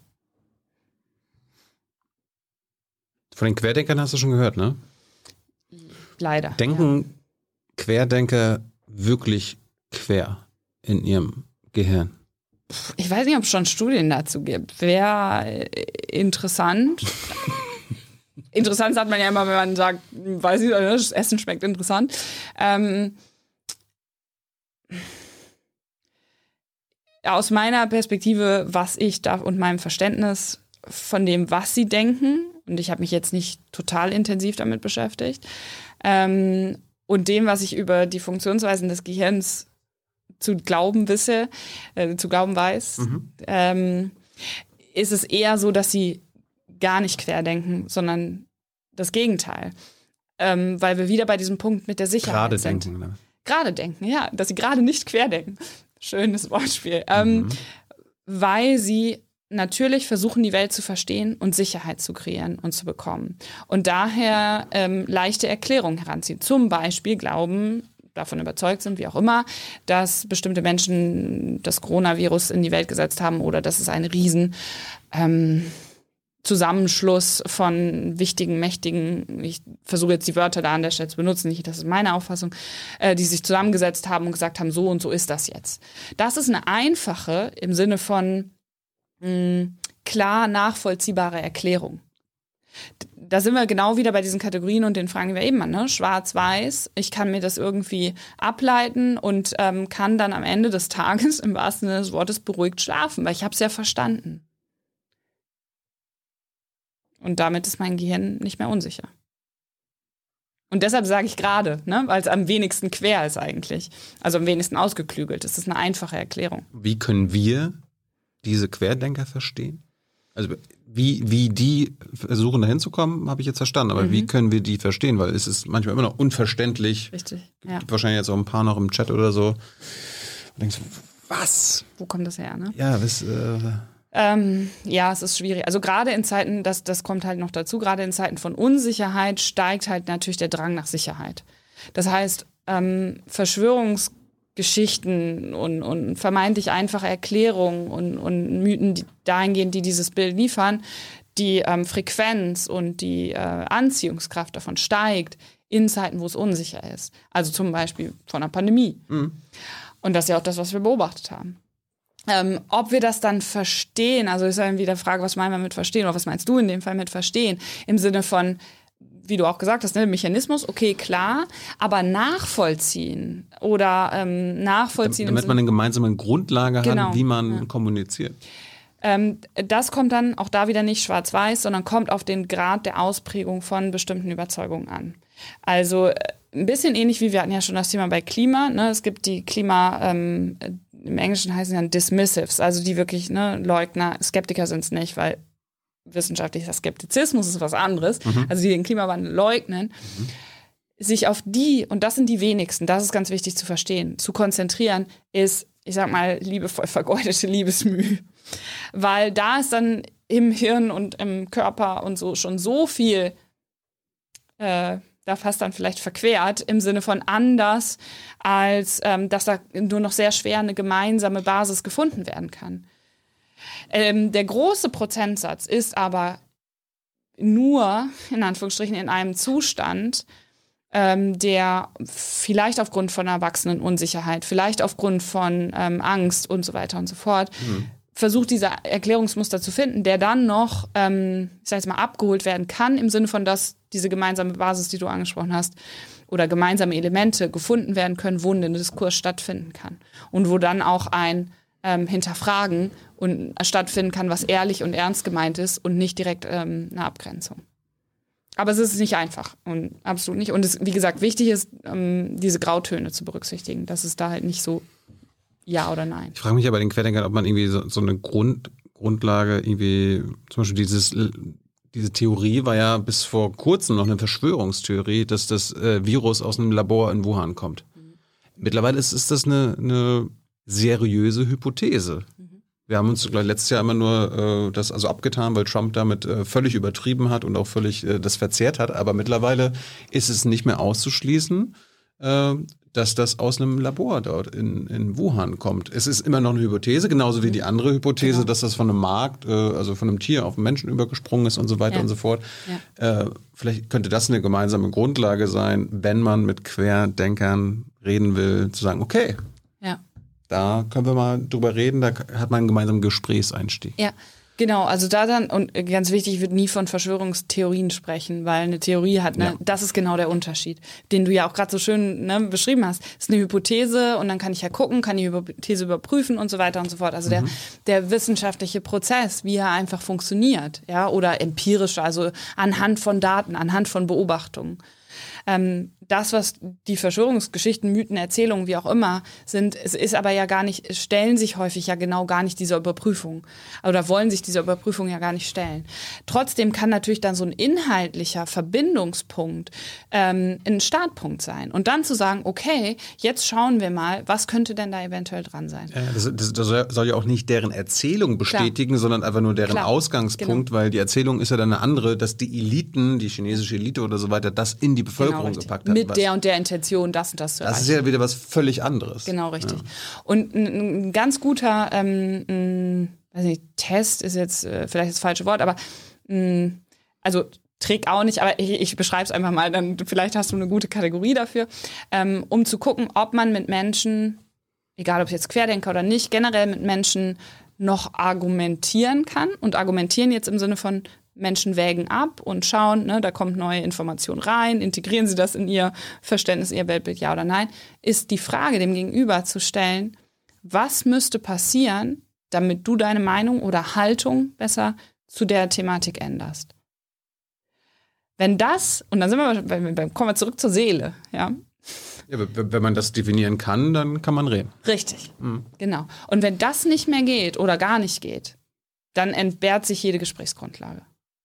Warum werfen uns Querdenker oder auch andere immer wieder vor, ihr seid nicht objektiv, ihr berichtet nicht neutral? Woher kommt der Wunsch? Ich meine, wie, wie soll ein Mensch objektiv berichten? Ja, danke. Wie soll man neutral sein? Wie geht das überhaupt? Können wir das bitte an den sämtlichen äh, Menschen, die Journalismus praktizieren, bitte an dieser Stelle einmal live rausstreamen? Bitte.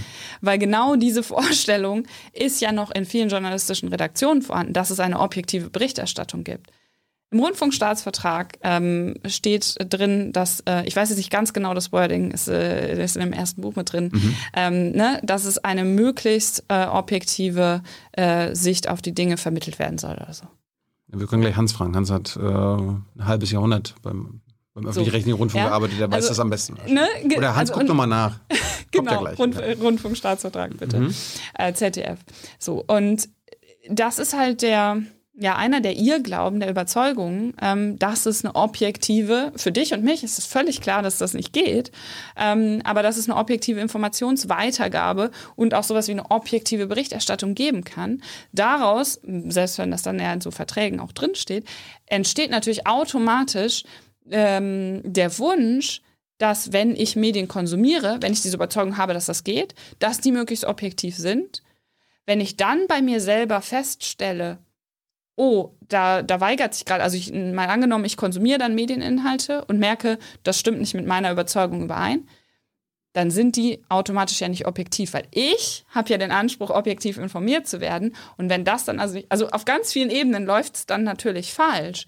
Wenn jetzt aber Medien schon hingehen würden und sagen, okay, wir können sowieso nicht objektiv berichten, was nicht heißt, Tür und Tor offen für, äh, ne, alles ist möglich, aber wir können versuchen, natürlich möglichst getreu zum Beispiel an aktuellen wissenschaftlichen Erkenntnissen oder dem Status quo, den wir haben, zu berichten und zu informieren.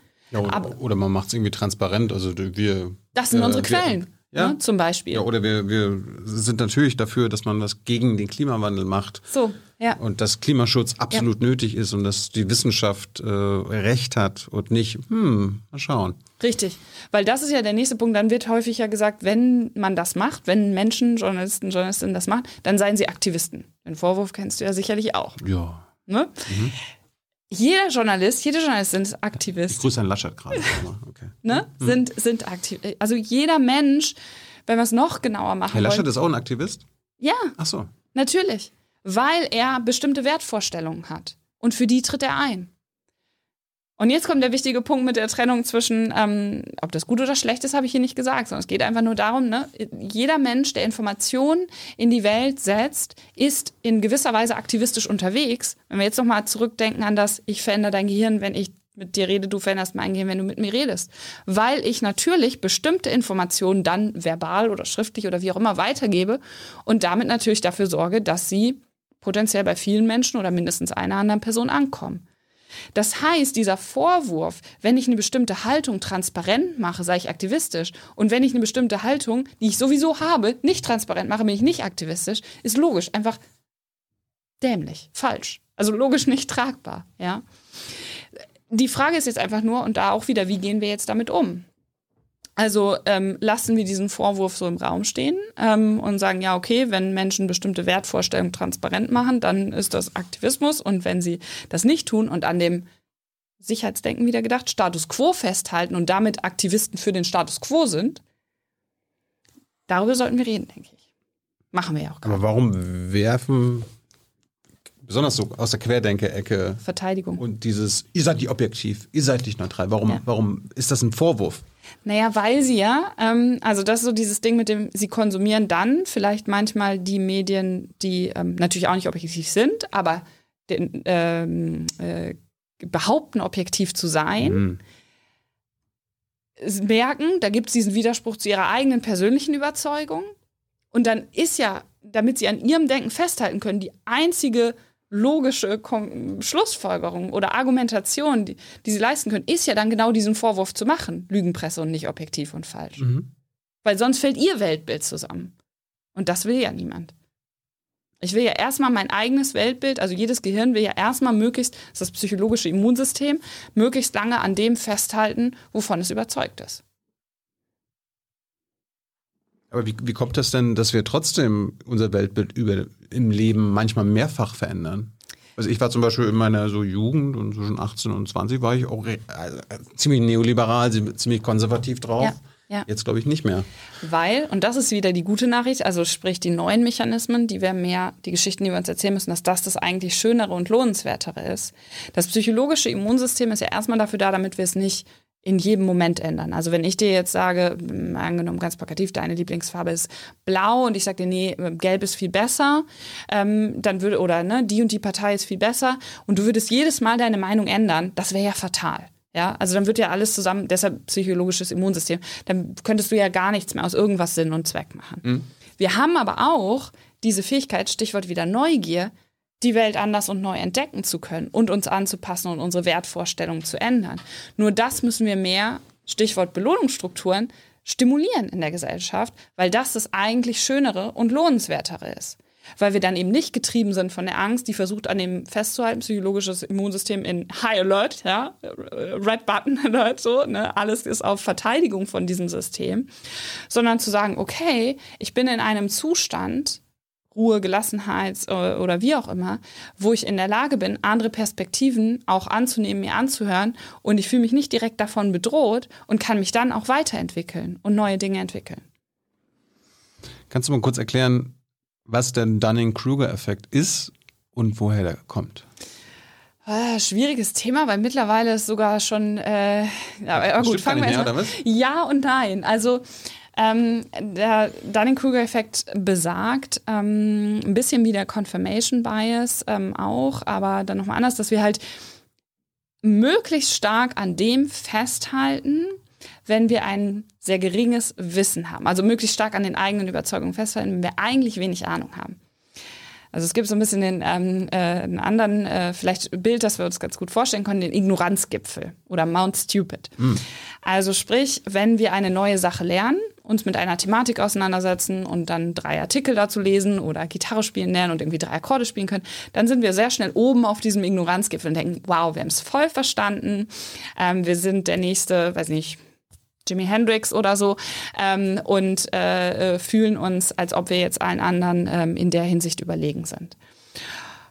Und das ist genau dieser, oder meint genau diesen Effekt. Wenn wir dann aber den viel mühevolleren, bei, um bei dieser Bergbild zu bleiben, ja, Abstieg, in dem Fall ist der Abstieg tatsächlich mühevoller, anfangen und uns mehr mit einer Sache beschäftigen und auseinandersetzen, erkennen wir immer mehr, wie wenig wir eigentlich wissen. Und dann nähert sich die Kurve von wir denken, das und das zu wissen, und der Kurve, das wissen wir wirklich, wieder mehr an. Also dann stimmt unsere Eigeneinschätzung und das, was wir äh, tatsächlich auch wissen, wieder ein bisschen besser überein. Und das jetzt übertragen auf, naja, politische Zusammenhänge und so weiter ist natürlich explosiver Stoff. Also es gibt auch interessante Thesen zu Dunning Krüger und Herrn Trump und so weiter, ja. Ähm, weil häufig natürlich im politischen Geschäft ähm, Menschen sehr wenig Zeit haben, sich mit einer Thematik auseinanderzusetzen. Natürlich auch darauf angewiesen sind, ähm, äh, entsprechende Informationen von anderen Menschen, die das die Zeit haben und sich die Zeit nehmen können, äh, darauf zurückzugreifen. Aber sie dann sehr schnell natürlich auch zu dieser Überzeugung kommen, okay, ich weiß es jetzt, ich habe es verstanden. Ja? Und das natürlich gefährlich ist, weil sie das entsprechend dann auch kommunizieren. Es gibt aber, weil ich eben am Anfang ja gesagt habe, ja, müssen wir ein bisschen vorsichtig sein, es gibt auch, und ich weiß nicht ganz genau, was der aktuelle Stand da jetzt ist, ähm, einige Untersuchungen, die halt zeigen, dass das nicht immer zwangsläufig der Fall ist. Also auch da müssen wir wieder differenziert hingucken, dass es jetzt nicht allgemein alle Menschen betrifft zum Beispiel. Also nicht bei jedem, der sich nur ein bisschen mit was auskennt, dann automatisch die Person vehement dafür eintritt, dass sie die Weisheit mit Löffeln gefressen hat. Warum ist Differenzierung so schwer für uns? Naja, weil es halt diese Vorhersagensache wieder ähm, mit, also, mh, hm, oder der Mechanismus im Gehirn, der dafür verantwortlich ist, ist ähm, dieser, diese Vorhers oder das Hirn als Vorhersageapparatur zu verstehen. Mhm. Stich, sprich, wenn ich ähm, Gewissheit habe und weiß, wenn ich jetzt auf diesen Knopf drücke, dann geht irgendwie eine Tür auf oder was auch immer. Und das passiert dann, also hier ist ja kein Knopf, aber ne, dann ähm, äh, gibt mir das Sicherheit und vor allen Dingen klare Kategorien. Differenzierung bedeutet aber ja immer genau das Gegenteil von Sicherheit. Grautöne bedeutet genau das Gegenteil von Sicherheit. Das heißt, mein Hirn, was es auch gut findet, aber es ist halt erstmal schwierig. Das ist immer so dieser Balanceakt zwischen Trägheit und, mhm. und Neugier dann, ne? Mhm. Äh, und entdecken wollen ähm, muss sich erstmal aufraffen, wie beim Schweinehund, ja, äh, wenn es um Sport oder Bewegung oder neue Dinge lernen und so weiter geht. Und ähm, am Ende des Tages ähm, ist es eine Kosten-Nutzen-Analyse. Also ist neugierig sein mit gewissen Initialkosten verbunden die ich erstmal aufbringen muss oder eine Perspektive zu ändern oder Grautöne sehen zu wollen, differenzieren zu wollen, mit bestimmten Kosten verbunden, weil ich diese Trägheit, so ein bisschen können wir uns das vielleicht vorstellen, wie bei dem Schweinehund überwinden muss. Mhm. Es ist dann aber auch ein größerer Nutzen. Weil es sich am Ende des Tages besser anfühlt. Weil, wenn ich Dinge verstehe, mein Hirn wiederum Belohnung signalisiert. Wenn ich äh, mich mit anderen Menschen austausche und neue Dinge dazulerne und Neugier praktiziere, mein Hirn das belohnt. Und das müssen wir verstehen. Also wir müssen so ein bisschen mh, mm, diese Initialkosten lernen, häufiger zu überkommen, ja, also die, die, wenn wir bei dem Schweinehund bleiben, die Sporthose anzuziehen und dann fühlt es sich am Ende des Tages auch richtig, richtig gut an. Sehr viel besser, als wenn man es Ich weiß, wovon du redest. Es ist mir letzte Woche gerade passiert bei unserer letzten Folge mit Annette Hildebrand. Ich habe mich vorher nicht mit nachhaltigem Bauen und was unsere Bauwirtschaft und wie wir äh, Gebäude entwerfen und so weiter mit dem Klimaschutz zu tun haben. Das war so, ja, wird schon irgendwie so sein. Trockenes Thema so. Ja, und so, und dann fängst du an, dich damit zu beschäftigen und du redest ja. mit einer Expertin darüber ja. und auf einmal so, wow.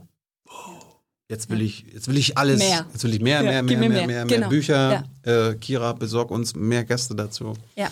Und genau das, das, das Tolle daran ist, wenn du einmal eine Sache hast, für die du dich interessierst und auf die du neugierig bist, ähm, wechselt dein Zustand ein bisschen wie beim Warmlaufen in so einen anderen Zustand. Also es ist dann in diesem Wanting-Modus. Ja, es will mehr, genau wie du gerade gesagt hast, und ist automatisch auch neugierig für andere mehr äh, oder neugieriger für andere Dinge. Und da sind wir wieder beim Stichwort Bildung und Belohnungsstrukturen. Wie schaffen wir es denn jetzt gesellschaftlich, egal ob bei Bildung, medial, politisch, privat, wirtschaftlich, Strukturen zu schaffen, die Neugier stimulieren, damit möglichst viele Hirne in diesem, ja, ich will mehr aufsaugen Zustand kommen? Wir sind gleich durch. Äh, ihr habt noch Fragen an Hans. Stellt sie jetzt im Live-Chat, ansonsten äh, kommt Hans gleich und stellt dir die Publikumsfragen. Ich würde eigentlich zum Schluss noch mal gerne wissen wollen, warum fällt uns, also uns als Gesellschaft, als Menschen, wissenschaftliches Denken so schwer? Also natürlich ist so, okay, uns wird beigebracht, okay, die Wissenschaft, die, äh, das ist keine Religion, da müssen wir nichts dran glauben. Das ja. äh, orientiert sich an Fakten, an Experimenten und so weiter. Und ja. gleichzeitig äh, gerade jetzt auch in der Pandemie. Ja. Vor einem Jahr hat die Wissenschaft noch das und das über den Virus gesagt und das über Maskentragen gesagt und auf einmal ist jetzt ein Jahr später schon wieder das Lage, wissenschaftliche, ähm, herrschende Meinung. Und äh, wie kann man denn der Wissenschaft da noch vertrauen? Warum fällt uns das so schwer? Ja, weil es halt auch wieder mit dieser Unsicherheit einhergeht. Wissenschaft, und das ist der, der fundamentale Unterschied zwischen Wissenschaft und Glaube, Wissenschaft ist ein Prozess. Das heißt, genau wie du es ja gerade schön zitiert hast anhand der Beispiele, ne? es, es gibt immer neue Erkenntnisse. Und es gibt nichts, was, wo wir sagen können, so Wissenschaft, jetzt ist das fertig. Ja, und jetzt schreiben wir das irgendwie auf zwei Steintafeln und dann ist gut. Ähm, sondern genau das ist nicht der Fall. Aber genau das ist auch das Faszinierende, um hier nochmal kurz auf das, was du gerade selber beschrieben hast. Ne? Es kann halt dieses, dieses Wollen und äh, Kreieren. Aber es ist halt erstmal wieder Stichwort Initialkosten, eine Herausforderung, das zuzulassen und immer wieder sich selbst beziehungsweise die gesellschaftlichen oder wissenschaftlichen Erkenntnisse und, und Strukturen zu hinterfragen. Weil das natürlich unangenehm ist erstmal, weil ich ja wieder was ändern muss und das kostet wiederum Energie. Und dann sind wir wieder bei der grundsätzlichen Frage mit Change by Design oder Disaster. Ja, hm. wie viel Energie bringe ich jetzt auf, um es gut zu ändern? Und gut zu verändern, um einen besseren Zustand zu erreichen, höheren Nutzen am Ende des Tages zu haben. Und Nutzen jetzt nicht im Sinne von Geldschein, mhm. ne, sondern gutem Zusammenleben. Ähm, oder wie, wie viel muss erst passieren, damit die Kosten ungemein größer werden? Weil einfach dann Change by Disaster nur noch geht. Und das ist einfach so schwierig, weil wir diese Trägheit immer wieder überkommen müssen. Und immer wieder diese Trägheit und diese Unsicherheit, dieses Streben nach Sicherheit zu verlassen und zu sagen, okay, es liegt auch ein gewisser Reiz oder eine gewisse mh, hm, Belohnung darin, Unsicherheit zuzulassen, weil ich halt Neues entdecken kann. Vielleicht wird uns das auch zu wenig in der Schule beigebracht. Ja. Da sind wir dann wieder bei dem Bereich Bildung, genau. Also da, ich sage immer, wir müssten eigentlich applaudieren, nicht nur wenn Schüler und Schülerinnen, sondern wenn Menschen aufstehen und sagen, ah, ich weiß es nicht.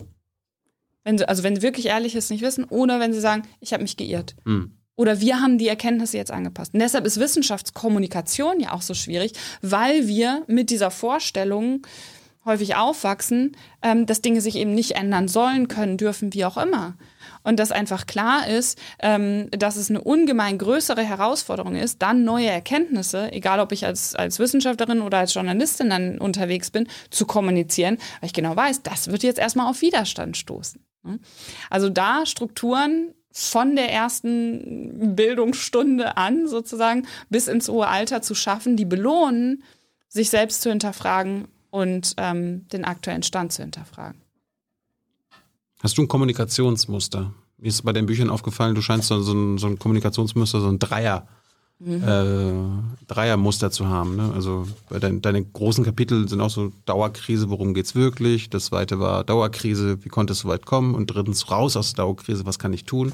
Ja. Aber es gibt ja auch bei der, bei der Religion gibt's ja dann auch die heilige Dreifaltigkeit. Also ist die drei, Ja. ist das so, so die, die Zauberzahl beim Denken? Oder? Sie, sie, sie macht es dem Hirn leichter, weil wir ein erstes, ein mittleres und ein letztes haben. Das heißt, du machst das bewusst, also Ja. das Muster bei Also. Lifehack, wenn äh, du irgendjemandem etwas erklären möchtest, mitgeben möchtest, versuch's auf drei Zutaten, Dinge oder was auch immer runterzubrechen, weil es wirklich hilft, weil jedes seine eigene Position bekommt. Also wir haben in der Gedächtnis oder von der Gedächtnisforschung wissen wir, es gibt immer so ein, ähm, äh, den, das erste merken sich Menschen gut, wenn sie zum Beispiel Wörterlisten oder was auch immer ne, lernen müssen und das letzte. Naja, weil das erste ist halt der Startpunkt und das letzte ist das, was am wenigsten lang zurückliegt. Und wenn dann die Mitte, das ist halt das, was blurry und verschwommen schnell wird. Wenn die Mitte aber auch nur eins ist, dann hast du genau diese drei oder kannst genau drei Fächer in deinem Kopf quasi aufmachen und belegen. Und ähm, das ist, ist einfach äh, ja, gedächtnisfördernd sozusagen oder gedächtniserleichternd, sagen wir mal so, Dinge auf drei Sachen runterzubrechen. Tyler hat mir be- beigebracht, äh, bei Kritik, wenn man Kritik äußert. Ah, das so- so- Sandwich, ne? Die Sandwich-Taktik. Ich glaube, gut, Ja, schlecht, gut. richtig. Ja. Und dann gibt es noch die schöne Zeit, wenn man also hat er recht. Ja, ja. Und wenn man Komplimente äh, versus Kritik, also Mhm. in Beziehungen gibt es also schöne Zahlen, so von wegen fünfmal was Gutes sagen, dann kann man einmal Kritik anwenden oder so. Ähm, weil Negativitätsbias wieder, Mhm. wir merken uns das Negative halt sehr viel stärker. Stichwort Feedback. Wenn du am Tag 530 Rückmeldungen bekommen hast und ähm, 529 waren positiv und eine war negativ, an welche wirst du abends im Bett denken? An die eine negative. Ja, und rate mal, was Hans jetzt gleich mitbringt. Hans wird Ich wahrscheinlich eher, äh, wird, will es gar nicht wissen. wird jetzt auch gleich sagen, äh, ja, es gab viele positive Sachen, aber die negativen Sachen, Siehst du? Ja. Und das, ne, wir können das nicht ablegen, aber wir können verstehen, dass das so ist. ich warte jetzt auf Hans. Wir warten auf Hans. Hans? Ja. ist Warten, äh, ist Warten fürs menschliche Gehirn gut oder schlecht? Gut, weil Mind Wandering, also das, das, was passiert, also wenn wir das Mind, den Geist wandern lassen, hat ganz viel mit Kreativität zum Beispiel zu tun. Und das ist ein großes Problem mit diesem mit dieser Always-On-Culture, ne, dass Menschen gar nicht mehr in der Lage sind, häufig äh, ohne ihr Smartphone oder sonst wo äh, rauszugehen. Und dann passieren. Also wann hast du die guten Ideen? Oder denkst du, gute Ideen zu haben? Nachts. Da ist aber wenig Ablenkung wahrscheinlich, oder? Ja. Und das ist ja der klassische unter der Dusche Moment. Das ist der, ne, oder auf der Toilette oder sonst wo, wo Menschen sagen, da hatte ich den Einfall. Weil das Gehirn braucht diese Umschaltphasen, wo nicht neuer Input, neuer Input, noch was, hier blinkt's da und was auch immer, sondern muss die Dinge ja verknüpfen können. Und dafür braucht es Phasen, nicht zum Abschalten, dann wären wir tot, wenn wir abschalten, aber zum Umschalten, wo wir ihm den Freiraum, auch im Schlaf, geben, sich neu zu vertragen. Obwohl die Idee mit dem, quasi was Rassismus zwischenmenschlich ist, Ja. könnte man irgendwie auch auf den Geldbeziehungen, Geld macht nicht glücklich und so weiter Ja, ja. beziehen. Das ist mir jetzt, das ist uns ja quasi spontan. Im, im, Im Gespräch, klar. Genau. Ja, ja. Aber so, ich sag mal so, Ideen mit, äh, klar, im Gespräch können auch Dinge entwickelt werden, aber so, so Kreativitätseinfälle und sowas, das passiert dann häufig, wenn eigentlich gar nicht so viel Input gerade Wir haben da ja ist. die Zuschauer von gefragt, ob denen ein Begriff dafür Ich wollte einfällt. gerade sagen, wir gucken jetzt mal. Jetzt bin ich gespannt, was Hans sagt.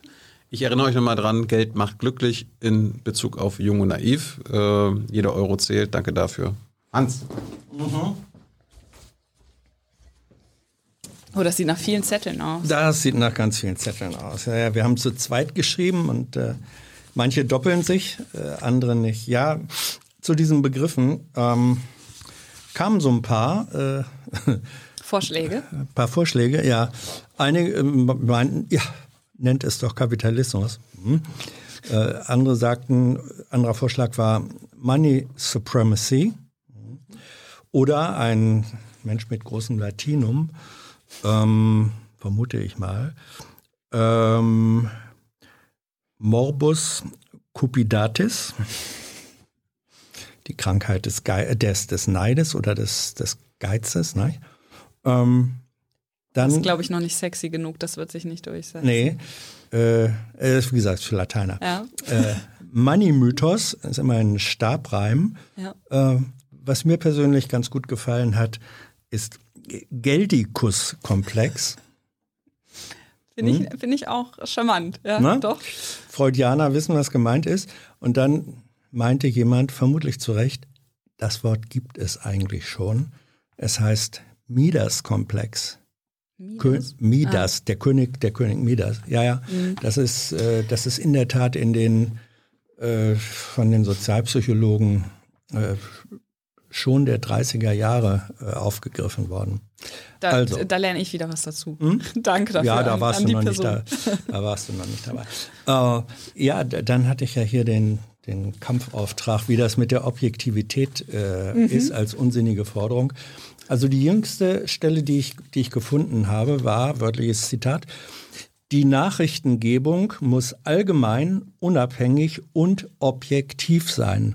Das ist eine Vorschrift des Landesrundfunkgesetzes Schleswig-Holstein von 1995. Das ist relativ jung. Ähm, Und es ist, äh, ich kann nur sagen, ich, ich habe schon vorher Journalismus gemacht, auch in elektronischen Medien und mich immer gegen den Objektivitätsanspruch verwahrt, weil er kompletter Quatsch ist. Es Danke. geht, es geht einfach nicht. Also jeder, jeder, der sich selber mal mit Kognitionswissenschaft, äh, mit, mit Erfahrung, äh, mit Wahrnehmungstheorie beschäftigt hat, weiß, das geht es nicht. Er hat nur, und das würde ich dann zugute halten, ähm, wenn man ihn sagt, als Abwehr gegen einen hemmungslosen Subjektivismus. Ja. Ja, man sagt, es ist ein Abwehrbegriff gegen Propaganda, die ja eine Form von hemmungslosem Subjektivismus ist. Ja. Dagegen könnte man ihn verwenden, aber es ist immer noch kein guter Begriff. Dann soll man lieber sagen, ähm, soll, soll versuchen, möglichst viel alle relevanten Facetten zu zeigen und, und, und, und, und. Man könnte sogar sagen, soll, soll um äh, Fairness bemüht sein. Objektiv erzeugt eine, eine falsche Vorstellung. Ja. Ja. So, äh, jetzt kommen wir mal zu den Fragen. Dem größten Stapel, wie ich das Ja, sehe. das ist jetzt ich, das ist einfach Reihenfolge. Johnny Mahoney, äh, der hat viele Fragen gestellt, will wissen, was hältst du eigentlich äh, von Neuralink? Das ist also dieses Unternehmen, was Elon Musk gegründet hat, äh, was den Ansatz verfolgt, eine Technologie zu entwickeln, die ein Interface, also eine Schnittstelle zwischen menschlichem Gehirn äh, und Computer herstellt. Hat das eine Chance? Äh, ja, ich bin nicht komplett äh, da, äh, ich sag mal, die, die Top-Fachfrau für diese Thematik, habe mich da ein bisschen mit beschäftigt und Brain-Computer-Interfaces war natürlich auch ein Teil meines Studiums, habe da aber selber keine Studien zu durchgeführt. Das vielleicht so als Disclaimer vorab. Ähm, Im Bereich der ähm, Therapiemöglichkeiten und so weiter, also das, was ich vorhin als Extremfall ja mit den Locked-In-Patienten auch beschrieben hatte, um Kommunikation zu ermöglichen, zu vereinfachen ähm, und vielleicht auch Kommunikation, die sonst äh, gar nicht gelingen könnte, weil sie immer irgendwie auf Missverständnissen beruht oder wie auch immer oder eben pathologisch nicht möglich ist, halte ich das für eine absolut ähm, wichtige Zutat bei und das ganz wichtig, vielleicht das Übergeordnete, wie ich das einordne, bei künstlicher Intelligenz oder der Aufgabe, wie wollen wir, der Frage, wie wollen wir künstliche Intelligenz nutzen, sie als etwas zu nutzen, was uns, jetzt uns den Menschen, ähm, hilfreich sein kann.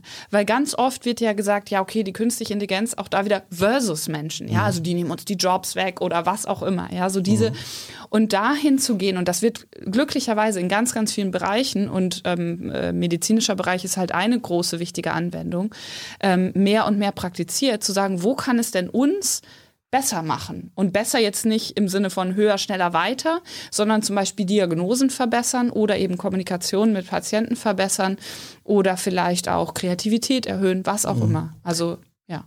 Es gab eine ganze Reihe von, von Bemerkungen, die haben sich gerieben äh, an deiner Einschätzung, dass eben die künstliche Intelligenz letztlich nicht höher gehen kann als das, was das menschliche Gehirn selber schaffen kann.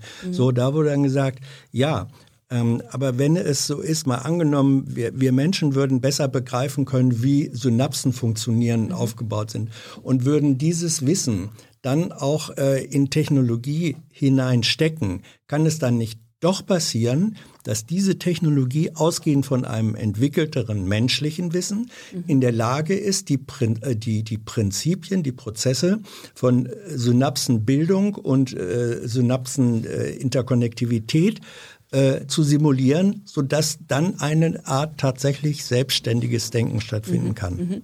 Da ist der, ja, ähm, berechtigte Frage und es gibt, ganz wichtig, es gibt ähm, da tatsächlich nur zwei Positionen in Neurowissenschaft. Die einen, also kann ja logisch mhm. nur zwei geben, die einen vertreten das, was ich sage und die anderen sagen, es wird möglich sein. Und auch mhm. sehr, also ähm, Sam Harris zum Beispiel ist ein Vertreter der These, der sagt, ja, es wird möglich oder wir sollten auf jeden Fall darüber nachdenken, was dann passiert, ähm, weil dann vielleicht die künstliche Intelligenz uns so betrachtet, wie wir aktuell Ameisen betrachten. Also gar nicht bekämpft, sondern sie sind uns einfach egal. Also im Sinne von, ne, wir treten vielleicht mal drauf, so ist ja. nicht weiter schlimm. Oh, ähm, charmant. Äh, charmant, genau. Ja. Also äh, ist ein schöner TED-Talk dazu, kann mhm. ich äh, empfehlen, wo er das ganz gut äh, runterbricht. Ähm, aber um auf die Frage zurückzukommen, warum ich davon oder die Antwort, potenzielle Antwort, warum ich davon überzeugt bin, ähm, dass es halt nicht möglich sein wird, ist, weil es diesen heiligen Gral in den Neurowissenschaften des Themas Bewusstsein gibt. Ja. Also ähm, das muss ein bisschen ausholen kurz, sonst sagst du Bescheid, ne? Wenn es ja, dann ja, ja. Den, es gibt ja den sogenannten Turing-Test. Mhm. Das ist der Test, ähm, den Alan Turing, ähm, also auf seinem Namen beruht er, wo er gesagt hat, ähm, wir haben es geschafft, eine künstliche Intelligenz zu erzeugen, wenn ein Mensch, wenn er einmal mit einem Computerprogramm oder einer künstlichen Intelligenz chattet und einmal mit einem Menschen und dann nicht mehr sagen kann, was ist jetzt Mensch, was ist Computer. So, das hat natürlich wenig mit Bewusstsein zu tun, sondern da können wir dann natürlich sagen, ja, okay, wir können entsprechende ähm, Mechanismen äh, dahinter verstehen, wie menschliche Kommunikation und so weiter funktioniert und vielleicht auch Gefühle zu einem Stück weit und wir können sogar Synapsen genauso bauen. Ja, also wir wissen ja ganz viel, deshalb ja auch vorhin diese Unterscheidung mit den drei Ebenen, molekular und zellulär. Die beiden, die dafür wichtig sind, können wir so genau nachbauen, ähm, dass die auf der mechanischen Seite vielleicht genauso, also vielleicht für uns mhm. nicht unterscheidbar sind. Und jetzt kommt aber wieder der, der, der gemeine Punkt. Wir werden nie in der Lage sein, aus meiner Überzeugung, und das ist dieser heilige Gral, Bewusstsein wirklich zu verstehen. Also das, was es bedeutet, Ne, wenn ich das Glas äh, Wasser, also mal angenommen, hier wäre jetzt Saft drin und es hätte irgendwie einen Geschmack, zu sagen, okay, ich schmecke gerade Saft so und so und das fühlt sich für mich so und so an, das zu transportieren. Dafür bräuchten wir diese Art, aus meiner Überzeugung, mhm. diese Art Metahirn, weil es reicht nicht aus, die rein mechanistischen ähm, Vorgänge, äh, so wie unser Hirn sie abbilden kann, abzubilden und nachzubauen. Ja, und da äh, gibt es wiederum von Johnny Mahoney, wie gesagt, der hat äh, sich viele Gedanken gemacht. Viele Gedanken gemacht der scheint, was hältst du von physikalischen Theoretikern wie Daniel Dennett, mhm. der meint, dass es Bewusstsein mhm. nicht gibt, mhm. sondern eigentlich nur äußere Zustände relevant sein. Das ist eine direkte Gegenthese zu dem, was du gerade ausgeführt mhm. hast. Genau. Ja, wobei Dennett ja auch ein schönes Buch geschrieben hat, Consciousness Explained, also mhm. Bewusstsein erklärt. Und ich hatte die, das große Vergnügen äh, und Ehre, Dan tatsächlich mal persönlich äh, in London zu treffen und respektiere und schätze seine Arbeit mhm. sehr, das vielleicht einmal vor vorab gesagt. Ähm, ja, was halte ich davon? Also das sind halt genau diese zwei Hypothesen, ne? Also oder was heißt Hypothesen? Diese beiden Standpunkte, die ich menschlich oder die Menschen vertreten können. Und ich bin einfach aufgrund dieser für mich logisch mhm. eindeutig nachvollziehbaren Thematik, dass es einfach Dinge gibt, die wir niemals verstehen werden können, weil mhm. unser Gehirn dafür nicht ausreicht. Ich mache es vielleicht noch mal ein bisschen greifbarer. Ähm, elektromagnetische Wellen zum Beispiel, ja. Also die kann ich nicht, also es jetzt das sichtbare Spektrum oder so, aber ansonsten WLAN kann ich nicht sehen. Mhm. So.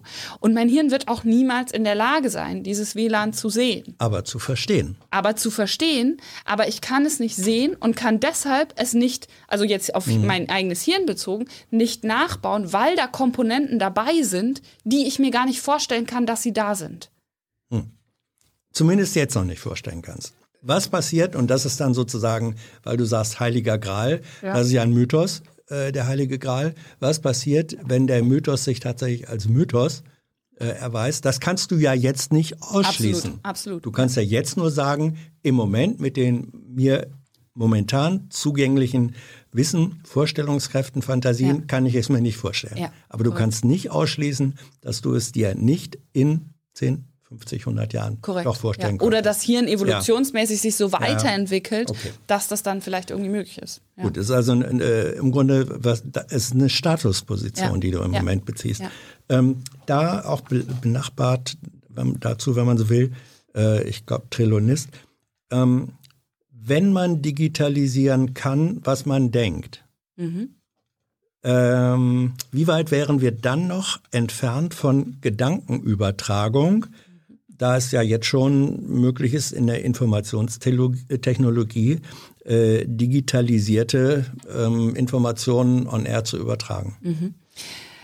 Ähm, ja, ganz viele schwierige Begriffe, deshalb zögere ich kurz, weil, ähm, also fangen wir an bei dem, wenn wir in der Lage sind, ähm, zu digitalisieren, was wir denken. Sind wir, sind wir in der Lage, A, jetzt schon, B, werden wir da hier hinkommen? Weil natürlich kann ich sagen, ich denke jetzt gerade, ähm, dieses Glas ist gerade neu mit Wasser gefüllt worden und kann dann diesen Gedanken digitalisieren und irgendwie in die Welt setzen. Aber, und da sind wir wieder, schön, äh, schöne Brücke zu der Frage davor, bei der Frage des Bewusstseins. Also wie viel ist mir bewusst, beziehungsweise kann ich darauf zugreifen, wenn wir Bewusstsein so definieren, dass das bedeutet, das ist das, worauf ich zugreifen kann, ähm, was ich gerade denke oder was in meinem Kopf vorgeht. Und das ist genau wieder der Punkt, ja. Ähm, ganz vieles läuft natürlich wie die, die Biases, die kognitiven Verzerrungen, Abkürzungen, über die wir eben gesprochen haben, mit dem Negativität, dem Hang zum Negativen, ähm, dem, dass wir eher Menschen vertrauen, wenn sie unsere Meinung vertreten und so weiter. All das sind ja Dinge, die häufig unbewusst ablaufen.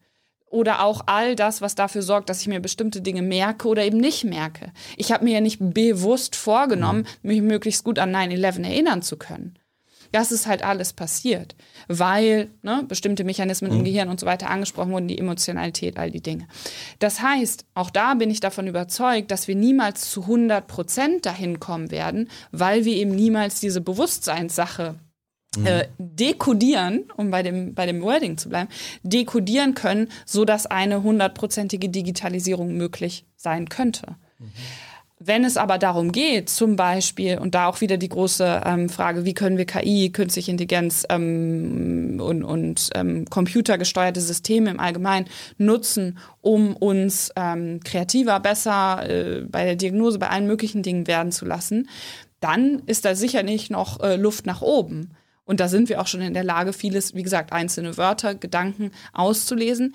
Niemand braucht aber Angst haben davor, dass wir aus meiner Sicht jemals dahin kommen werden, dass wir irgendwie so eine Art Kappegerätschaft oder was auch immer aufsetzen und dann kann ich auslesen, was die Person gerade fühlt und denkt. Zwei einfache Fragen.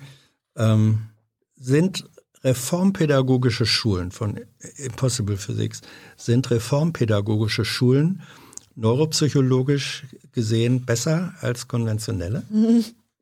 Das hast du gerade als einfache Frage deklariert. Ähm, schön, ja, einfach im Sinne von sprachlich einfach und ich kann eine einfache Antwort geben, ja, nein. Ne? Ähm, aber äh, wahrscheinlich äh, ist die Hoffnung darauf, dass ich eine etwas differenziertere Einschätzung gebe. Mm. Und ich bin das auch da wieder, ne, Disclaimer, ich bin äh, nicht jemand, der sich äh, hauptberuflich mit Bildung beschäftigt. Also da gibt es Menschen, die das sehr viel besser Aber mit Lernprozessen. mit Lernprozessen, genau. Und ähm, da ist es tatsächlich so, dass wir, ich sag mal, aus, den, aus der Lernpsychologie und den Lernneurowissenschaften wissen, dass, ähm, und das ist jetzt dann praktisch natürlich immer schwierig umzusetzen, dass es sehr individuelle Anforderungen gibt an, wenn ich, wenn mein Ziel ist, ähm, weil das ist ja die übergeordnete Frage, was möchte ich am Ende des Tages rausbekommen? Ja, also was soll das Ergebnis von Schülern sein, wenn sie zur Schule gegangen sind? Wie sollen sie mh, auf das Leben oder das, was danach kommt, vorbereitet werden? Und wenn mein Ziel ist, dass sie möglichst mh, wissenschaftlich, neugierig und kritisch sich selbst, andere und die Welt hinterfragen und damit lösungsorientiert irgendwie ne, durch die Welt gehen können, dann gibt es aus meinem Verständnis in reformpädagogischen Schulen auf jeden Fall sehr viel bessere und gute Ansätze als bei dem klassischen, naja, hier ist das Wissen und dann friss oder stirb. Weil natürlich gar nicht auf der einen Seite auf diese individuellen Unterschiede eingegangen werden kann und, und das ist ganz wichtig jetzt aus lernpsychologischer Sicht, eben äh, die Form, wie unser Gehirn lernt, nämlich durch Selbstmachen, Erfahren, ähm, auch vielleicht selber strukturieren dürfen mit gewissen Rahmenbedingungen, wo, ne, wo, wo das Ganze ausprobiert werden Auch kann. angstfrei scheitern dürfen. Richtig, angstfrei scheitern dürfen, ja. Ähm, und vor allen Dingen sogar vielleicht belohnt werden dafür, also Stichwort Belohnungsstrukturen wieder, was auszuprobieren. Dann ist das natürlich im aktuellen Bildungssystem, so wie ich es kenne, ähm, äh, ich sag mal, unterentwickelt. Ja. Das heißt, da zu schauen, und das ist ja auch immer mein Appell, zu schauen, was wissen wir eigentlich schon aus der Psychologie und den Neurowissenschaften, ähm, dass Scheitern eben eine belohnenswerte Erfahrung sein kann, wenn wir sie entsprechend dann auch Belohnst du deine Studenten, Studentinnen, wenn die scheitern? ja. Also und ich mache es zum Beispiel auch so, dass vielleicht noch ein ganz wichtiger Punkt, ähm, ich frage, ähm, wenn, oder wenn ich eine Frage stelle, dann sage ich erstmal nicht das, was ich darüber denke. Also meine Position, und das ist gar nicht so einfach, halte ich ganz lange zurück. Ja, das kennen wir alle. Ne? Wir wollen ja erstmal mit dem rein, was wir. Und das eröffnet einen anderen Raum, weil sie nicht mit einer indoktrinierten, äh, Vorstellung ist jetzt zu groß, aber mit einer Vorstellung schon, Priming ist da das Stichwort aus der Psychologie, ne, geprimed, vorbeeinflusst werden und dann vielleicht, auch um mir zu gefallen, eine gute Note zu bekommen oder was auch immer, ähm, also gefallen im Sinne von, um dann Ja, eine ja. gute Note zu bekommen, argumentieren, sondern mit ihrem freien oder so frei, wie es dann zu dem Zeitpunkt sein kann, Vorstellungen und Antwortmöglichkeiten reingehen. Und ich sage auch immer ganz bewusst, fangt bitte nicht an, ein Statement mit, das ist jetzt vielleicht ein, eine doofe Frage oder ich weiß nicht, ob ich das richtig beantworte. Sondern ich stelle Fragen ganz bewusst, häufig sehr breit, lasse sie dann im Stillen sammeln, sodass sie merken, wie multiperspektivisch und wie multi, ja, wahrnehmungstechnisch, Stichwort Objektivität, die einzelnen Rückmeldungen da sind und lasse sie dann aufeinander Bezug nehmend diskutieren. Ähm, Chilla McMillan. Schöner Ich Name. habe, ja, schöner Name, ne? Äh, Ich habe Elstern beobachtet, die Nüsse aus hoher Distanz äh, auf den Boden fallen ließen Damit oder Auto vor fährt. Autos an den Ampeln legten, Nussknackerfunktion. Diese Tiere können also für die Zukunft planen. Ja. Und das, äh, ich bin Ist total das dankbar. Planung? Ja, ich, ich bin total dankbar für den Einwurf und ich hoffe, man merkt es jetzt an meinem, äh, an, dem, an der Reaktion, an dem Lächeln, weil das war ein Punkt, wo ich bei Thilo eben noch sagen wollte, es gibt zwar gewisse Tiere, Mhm. wie zum Beispiel ähm, Vögel, Eichhörnchen und auch einige andere, Ja. die halt in der Lage sind, zum Beispiel Werkzeuge zu benutzen. Das wissen auch, beim, auch bei Menschenaffen oder ähm, ähm, einigen anderen Tieren, dass sie halt, wenn sie in einem Käfig sind und dann liegt da irgendwo ein Ast oder so und sie müssen diesen Ast instrumentalisieren als Werkzeug, um an Futter oder sowas zu kommen. Oder Eichhörnchen und andere Tiere, die irgendwo Essen vergraben und dann halt nach Wochen, teilweise Monaten wieder ausgraben. Ja, das ist ein Stück weit auf der einen Seite Problem lösen, ne? Stichwort die Nuss auf die Straße legen und zu wissen, da ist dann Druck und der Autoreifen knackt sie. Ähm, und auch ein Stück weit in die Zukunft planen, aber nicht im Sinne von etwas Neues schaffen und Vorstellungskraft so.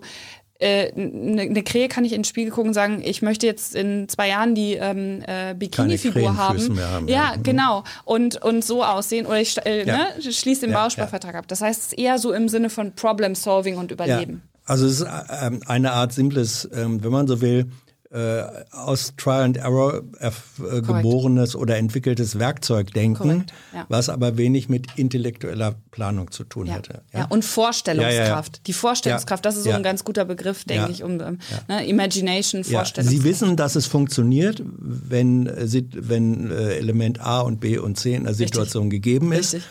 Aber es ist ein, äh, ein Wissen ohne äh, intellektuelle Konzeptionalität. Richtig. Und Kreativität Ja. auch. Ja. Mhm. Dann ähm, Praktikant möchte wissen, jetzt anknüpfend an deine Erfahrungen in der Lehre und an das Setting hier, ähm, ist das eigentlich vernünftig, äh, ein Forum oder eine Sendung bewusst jung und naiv zu nennen?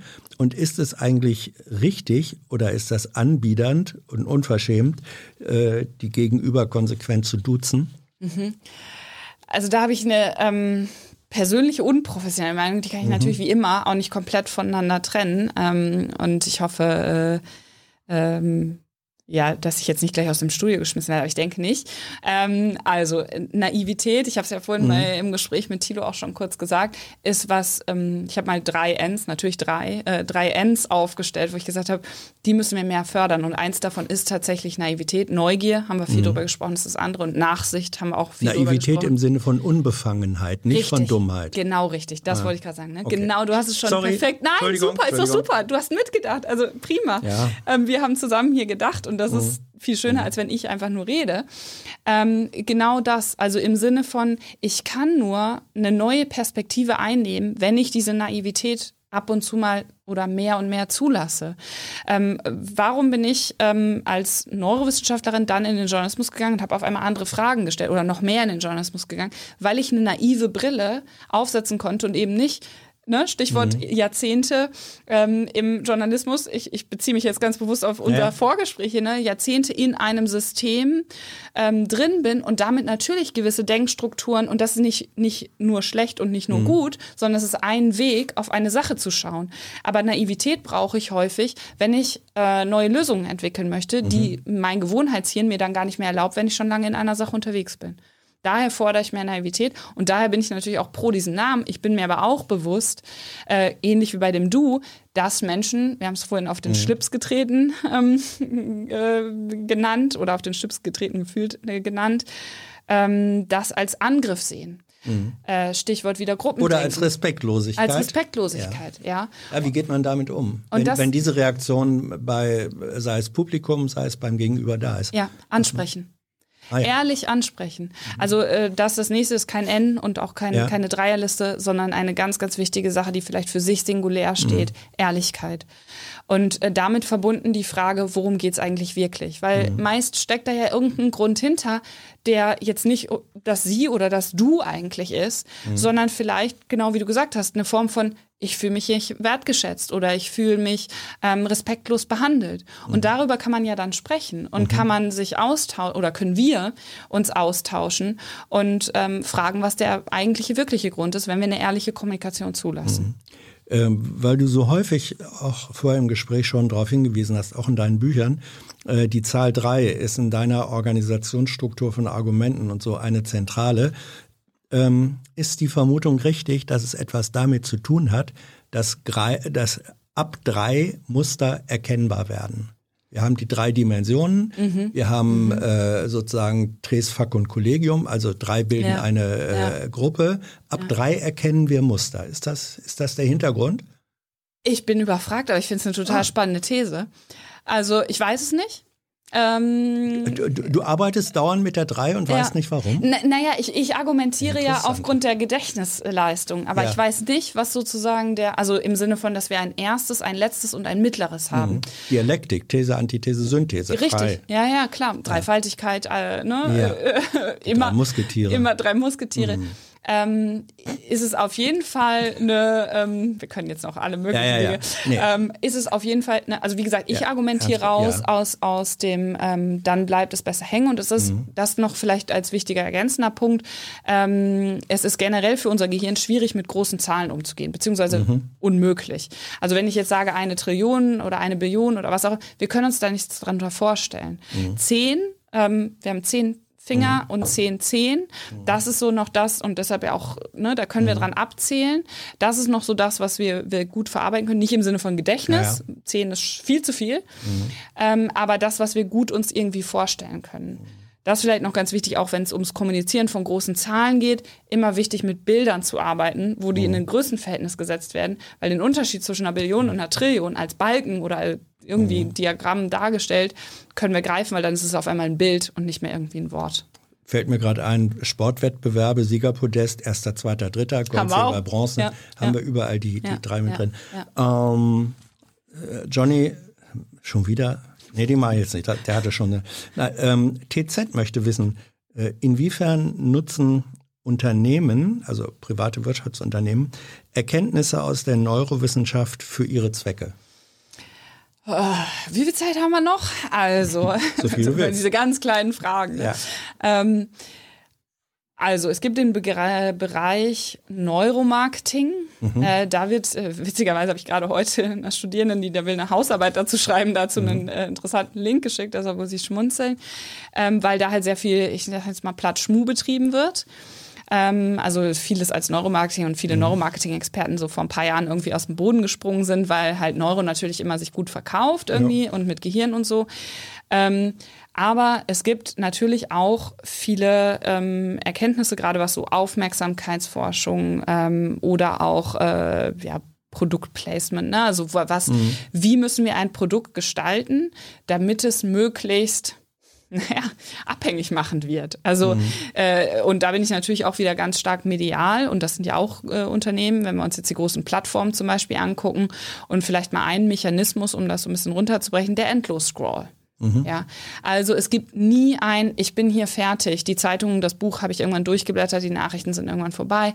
Im Internet ist das nicht der Fall. Und wenn ich dann mich auf einer Seite oder einer App oder wie auch immer in einer Umgebung bewege, wo immer wieder was Neues kommt, macht jedes Mal in meinem Gehirn halt die Kaching-Maschine, ja, also es ist wie Gambling, äh, pathologisch äh, ja auch sehr gut erforscht, ja, weil wir einfach abhängig werden können von diesem Kaching, diesem Belohnungsmechanismus. Da ist was Neues, es gibt einen neuen Like, also soziale Medien Tinder funktioniert auch so, ne?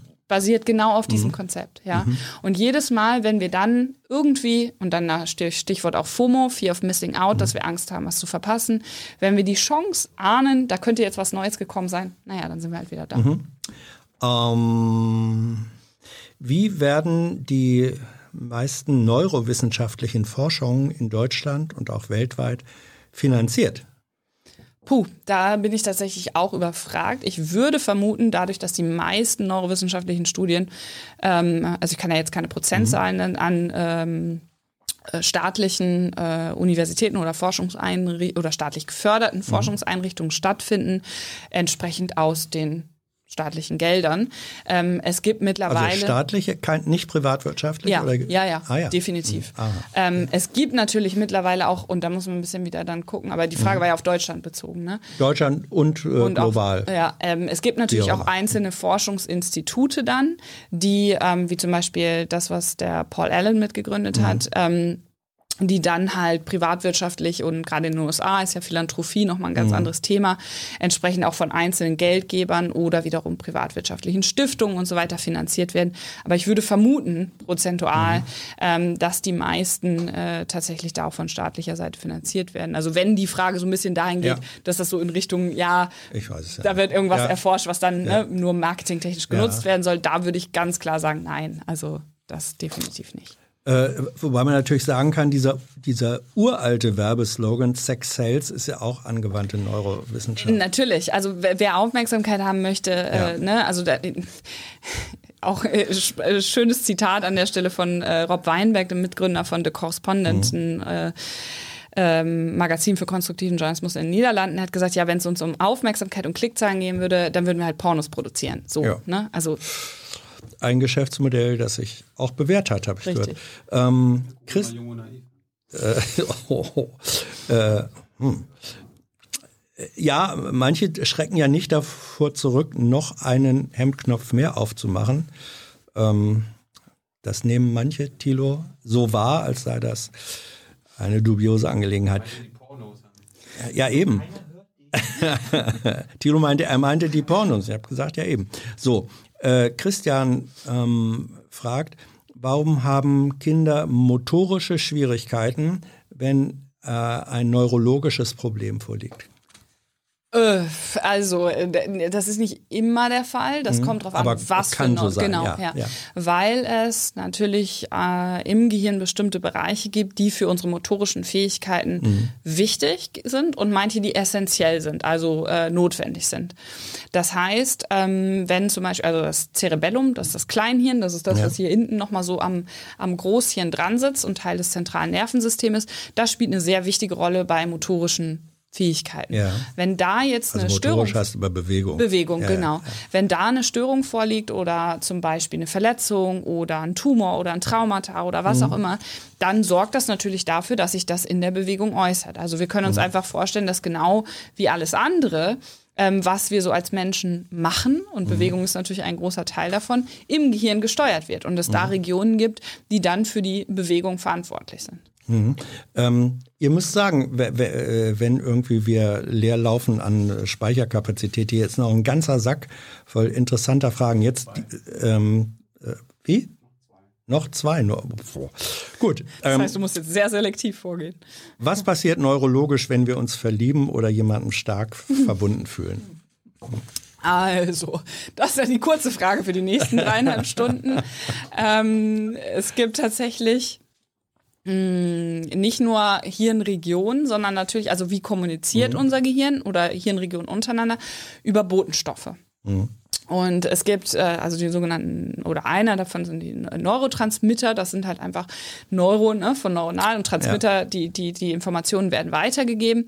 Und was zum Beispiel da ähm, untersucht wird, ist, wie ähm, sich das Verhältnis von bestimmten Neurotransmittern in Gehirnen unterscheidet von Menschen, die verliebt sind, versus Menschen, die nicht verliebt sind. Wie das zum Beispiel untersucht wird, ist, dass ähm, dann im MRT, also in dieser Röhre, wo dann Aufnahmen vom Gehirn gemacht werden können, ähm, und geschaut wird, welche Gehirnregionen zum Beispiel wann wie aktiv sind und welche Neurotransmitter dabei eine Rolle spielen, dass wenn Menschen ihren, äh, die Person, in die sie verliebt sind, dann sehen, dass das Gehirn ganz anders, intensiver und auch mit anderen Ausschlägen reagiert. Also es ist nicht Schüttet total es andere Stoffe Genau, aus? richtig. Ja, ah, ja. ja, ja. Es werden andere Boote, Richtig. Boten, andere Belohnungen, andere äh, Reize stimuliert. Richtig. Ja, Ah, ja nicht Reize stimuliert, sondern die Reize sorgen für andere Stimulation. Okay, ja, ja. Ne? Ja, Also mhm. äh, das heißt, ähm, es gibt auch, ich will das jetzt gar nicht zitieren, weil dann äh, setzt sich das wieder fest. Es wird halt fälschlicherweise manchmal als Kuschelhormon bezeichnet, das Mhm. Oxytocin. Ähm, weil wir da, also die ersten Studien, die das mit, oder ein großer Teilbereich an Studien, die das untersucht haben, haben das auch so ähm, bei der Mutter-Kind-Beziehung zum Beispiel. Also warum Mütter, wenn das Kind geboren wird, wenn alles in Anführungsstrichen normal biologisch läuft, ja einen ganz, ganz starken, egal wie schmerzhaft gerade alles war, ja, Drang haben, dann äh, sich um dieses Kind zu kümmern und ähm, da die Oxytocin-Ausschüttung zum Beispiel auch ähm, eine wichtige Rolle spielt und bei Vertrauen auch eine ganz wichtige Rolle spielt. Macht Also Verliebtheit unzurechnungsfähig? ja.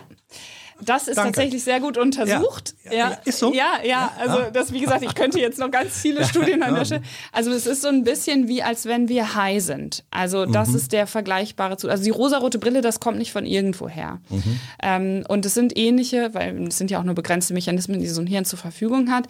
Es ist so ein bisschen wie, als ob wir Drogen nehmen würden. Ja. So, und dann die letzte Frage wurde vorgegeben. Ähm, schließt direkt da an. Ja, und was passiert eigentlich in unserem Gehirn während der Pubertät? Die nächste kurze Frage für die 30 Sekunden. Also vielleicht, ich hoffe, es wird immer deutlich durch meine Verzweiflung, dass ich natürlich äh, da immer nur einen ganz, ganz kleinen, also keine allumfassenden Antworten geben kann. Ähm, auf Hirnebene äh, findet ein oder findet bis zu ungefähr dem 25. Lebensjahr ähm, die Fertigstellung dieses, und da kann ich jetzt nochmal anknüpfen an das, was wir vorhin hatten, dieses präfrontalen Kortex statt. Also der Bereich, der noch der neueste, richtig, hier vorne hinter der Stirn, der noch der neueste ist und der uns, naja, ich sage jetzt mal ein bisschen plakativ, kluge Entscheidungen treffen lässt.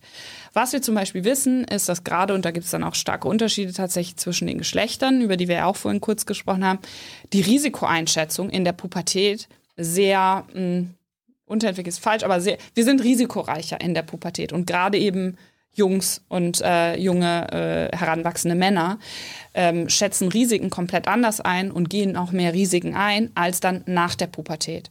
Und ein Grund dafür auf Neuroebene ist eben, dass der präfrontale Kortex noch nicht fertig ist.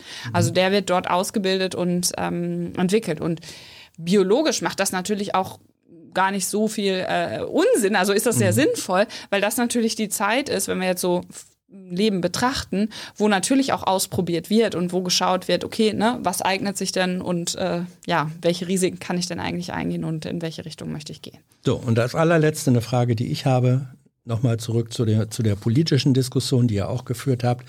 Ähm, Menschen, die von anderen gelegentlich als Querdenker bezeichnet werden, sagen dann, nein, das ist kein Querdenken, sondern das ist Hinterfragen. Und Hinterfragen ist wichtig. So, ist das nur ein Abwehrmechanismus oder ist das nicht auch ein gültiges Argument? Ja, das bringt mich zurück zu und dann hoffe ich, dass es bei allen mhm. hängen bleibt, weil es ja dann das Letzte ist, was ja. ich sagen will und das ist natürlich gut für die Gedächtniskiste, die wir eben schon hatten.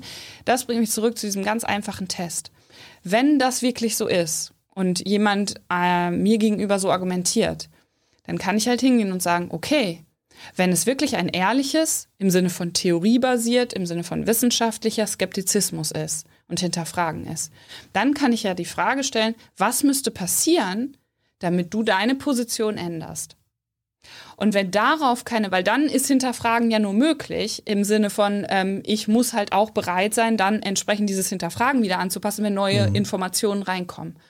Und wenn das ins Leere läuft, dann ist ganz klar, nein, hier geht es um, wie auch immer, Dogmatismus oder ein Glauben, eine Überzeugung, ähm, die nicht auf irgendwas datenbasiertem oder empirischen oder anpassungsfähigen und prozessualen, so wie Wissenschaft eben funktioniert, basiert, sondern die einfach eine statische Überzeugung ist, die sich nicht ändern lässt.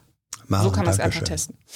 Dankeschön. Danke ja. für deine Zeit, deine Antworten, dein Wissen, dein Engagement. Danke für eure Fragen, euer Interesse, eure Unterstützung in Vergangenheit, Gegenwart und Zukunft. Wer das im vergangenen Monat gewesen war, mit Beiträgen von 20 Euro aufwärts, seht ihr im Abspann. Bis zum nächsten Mal. Tschüss.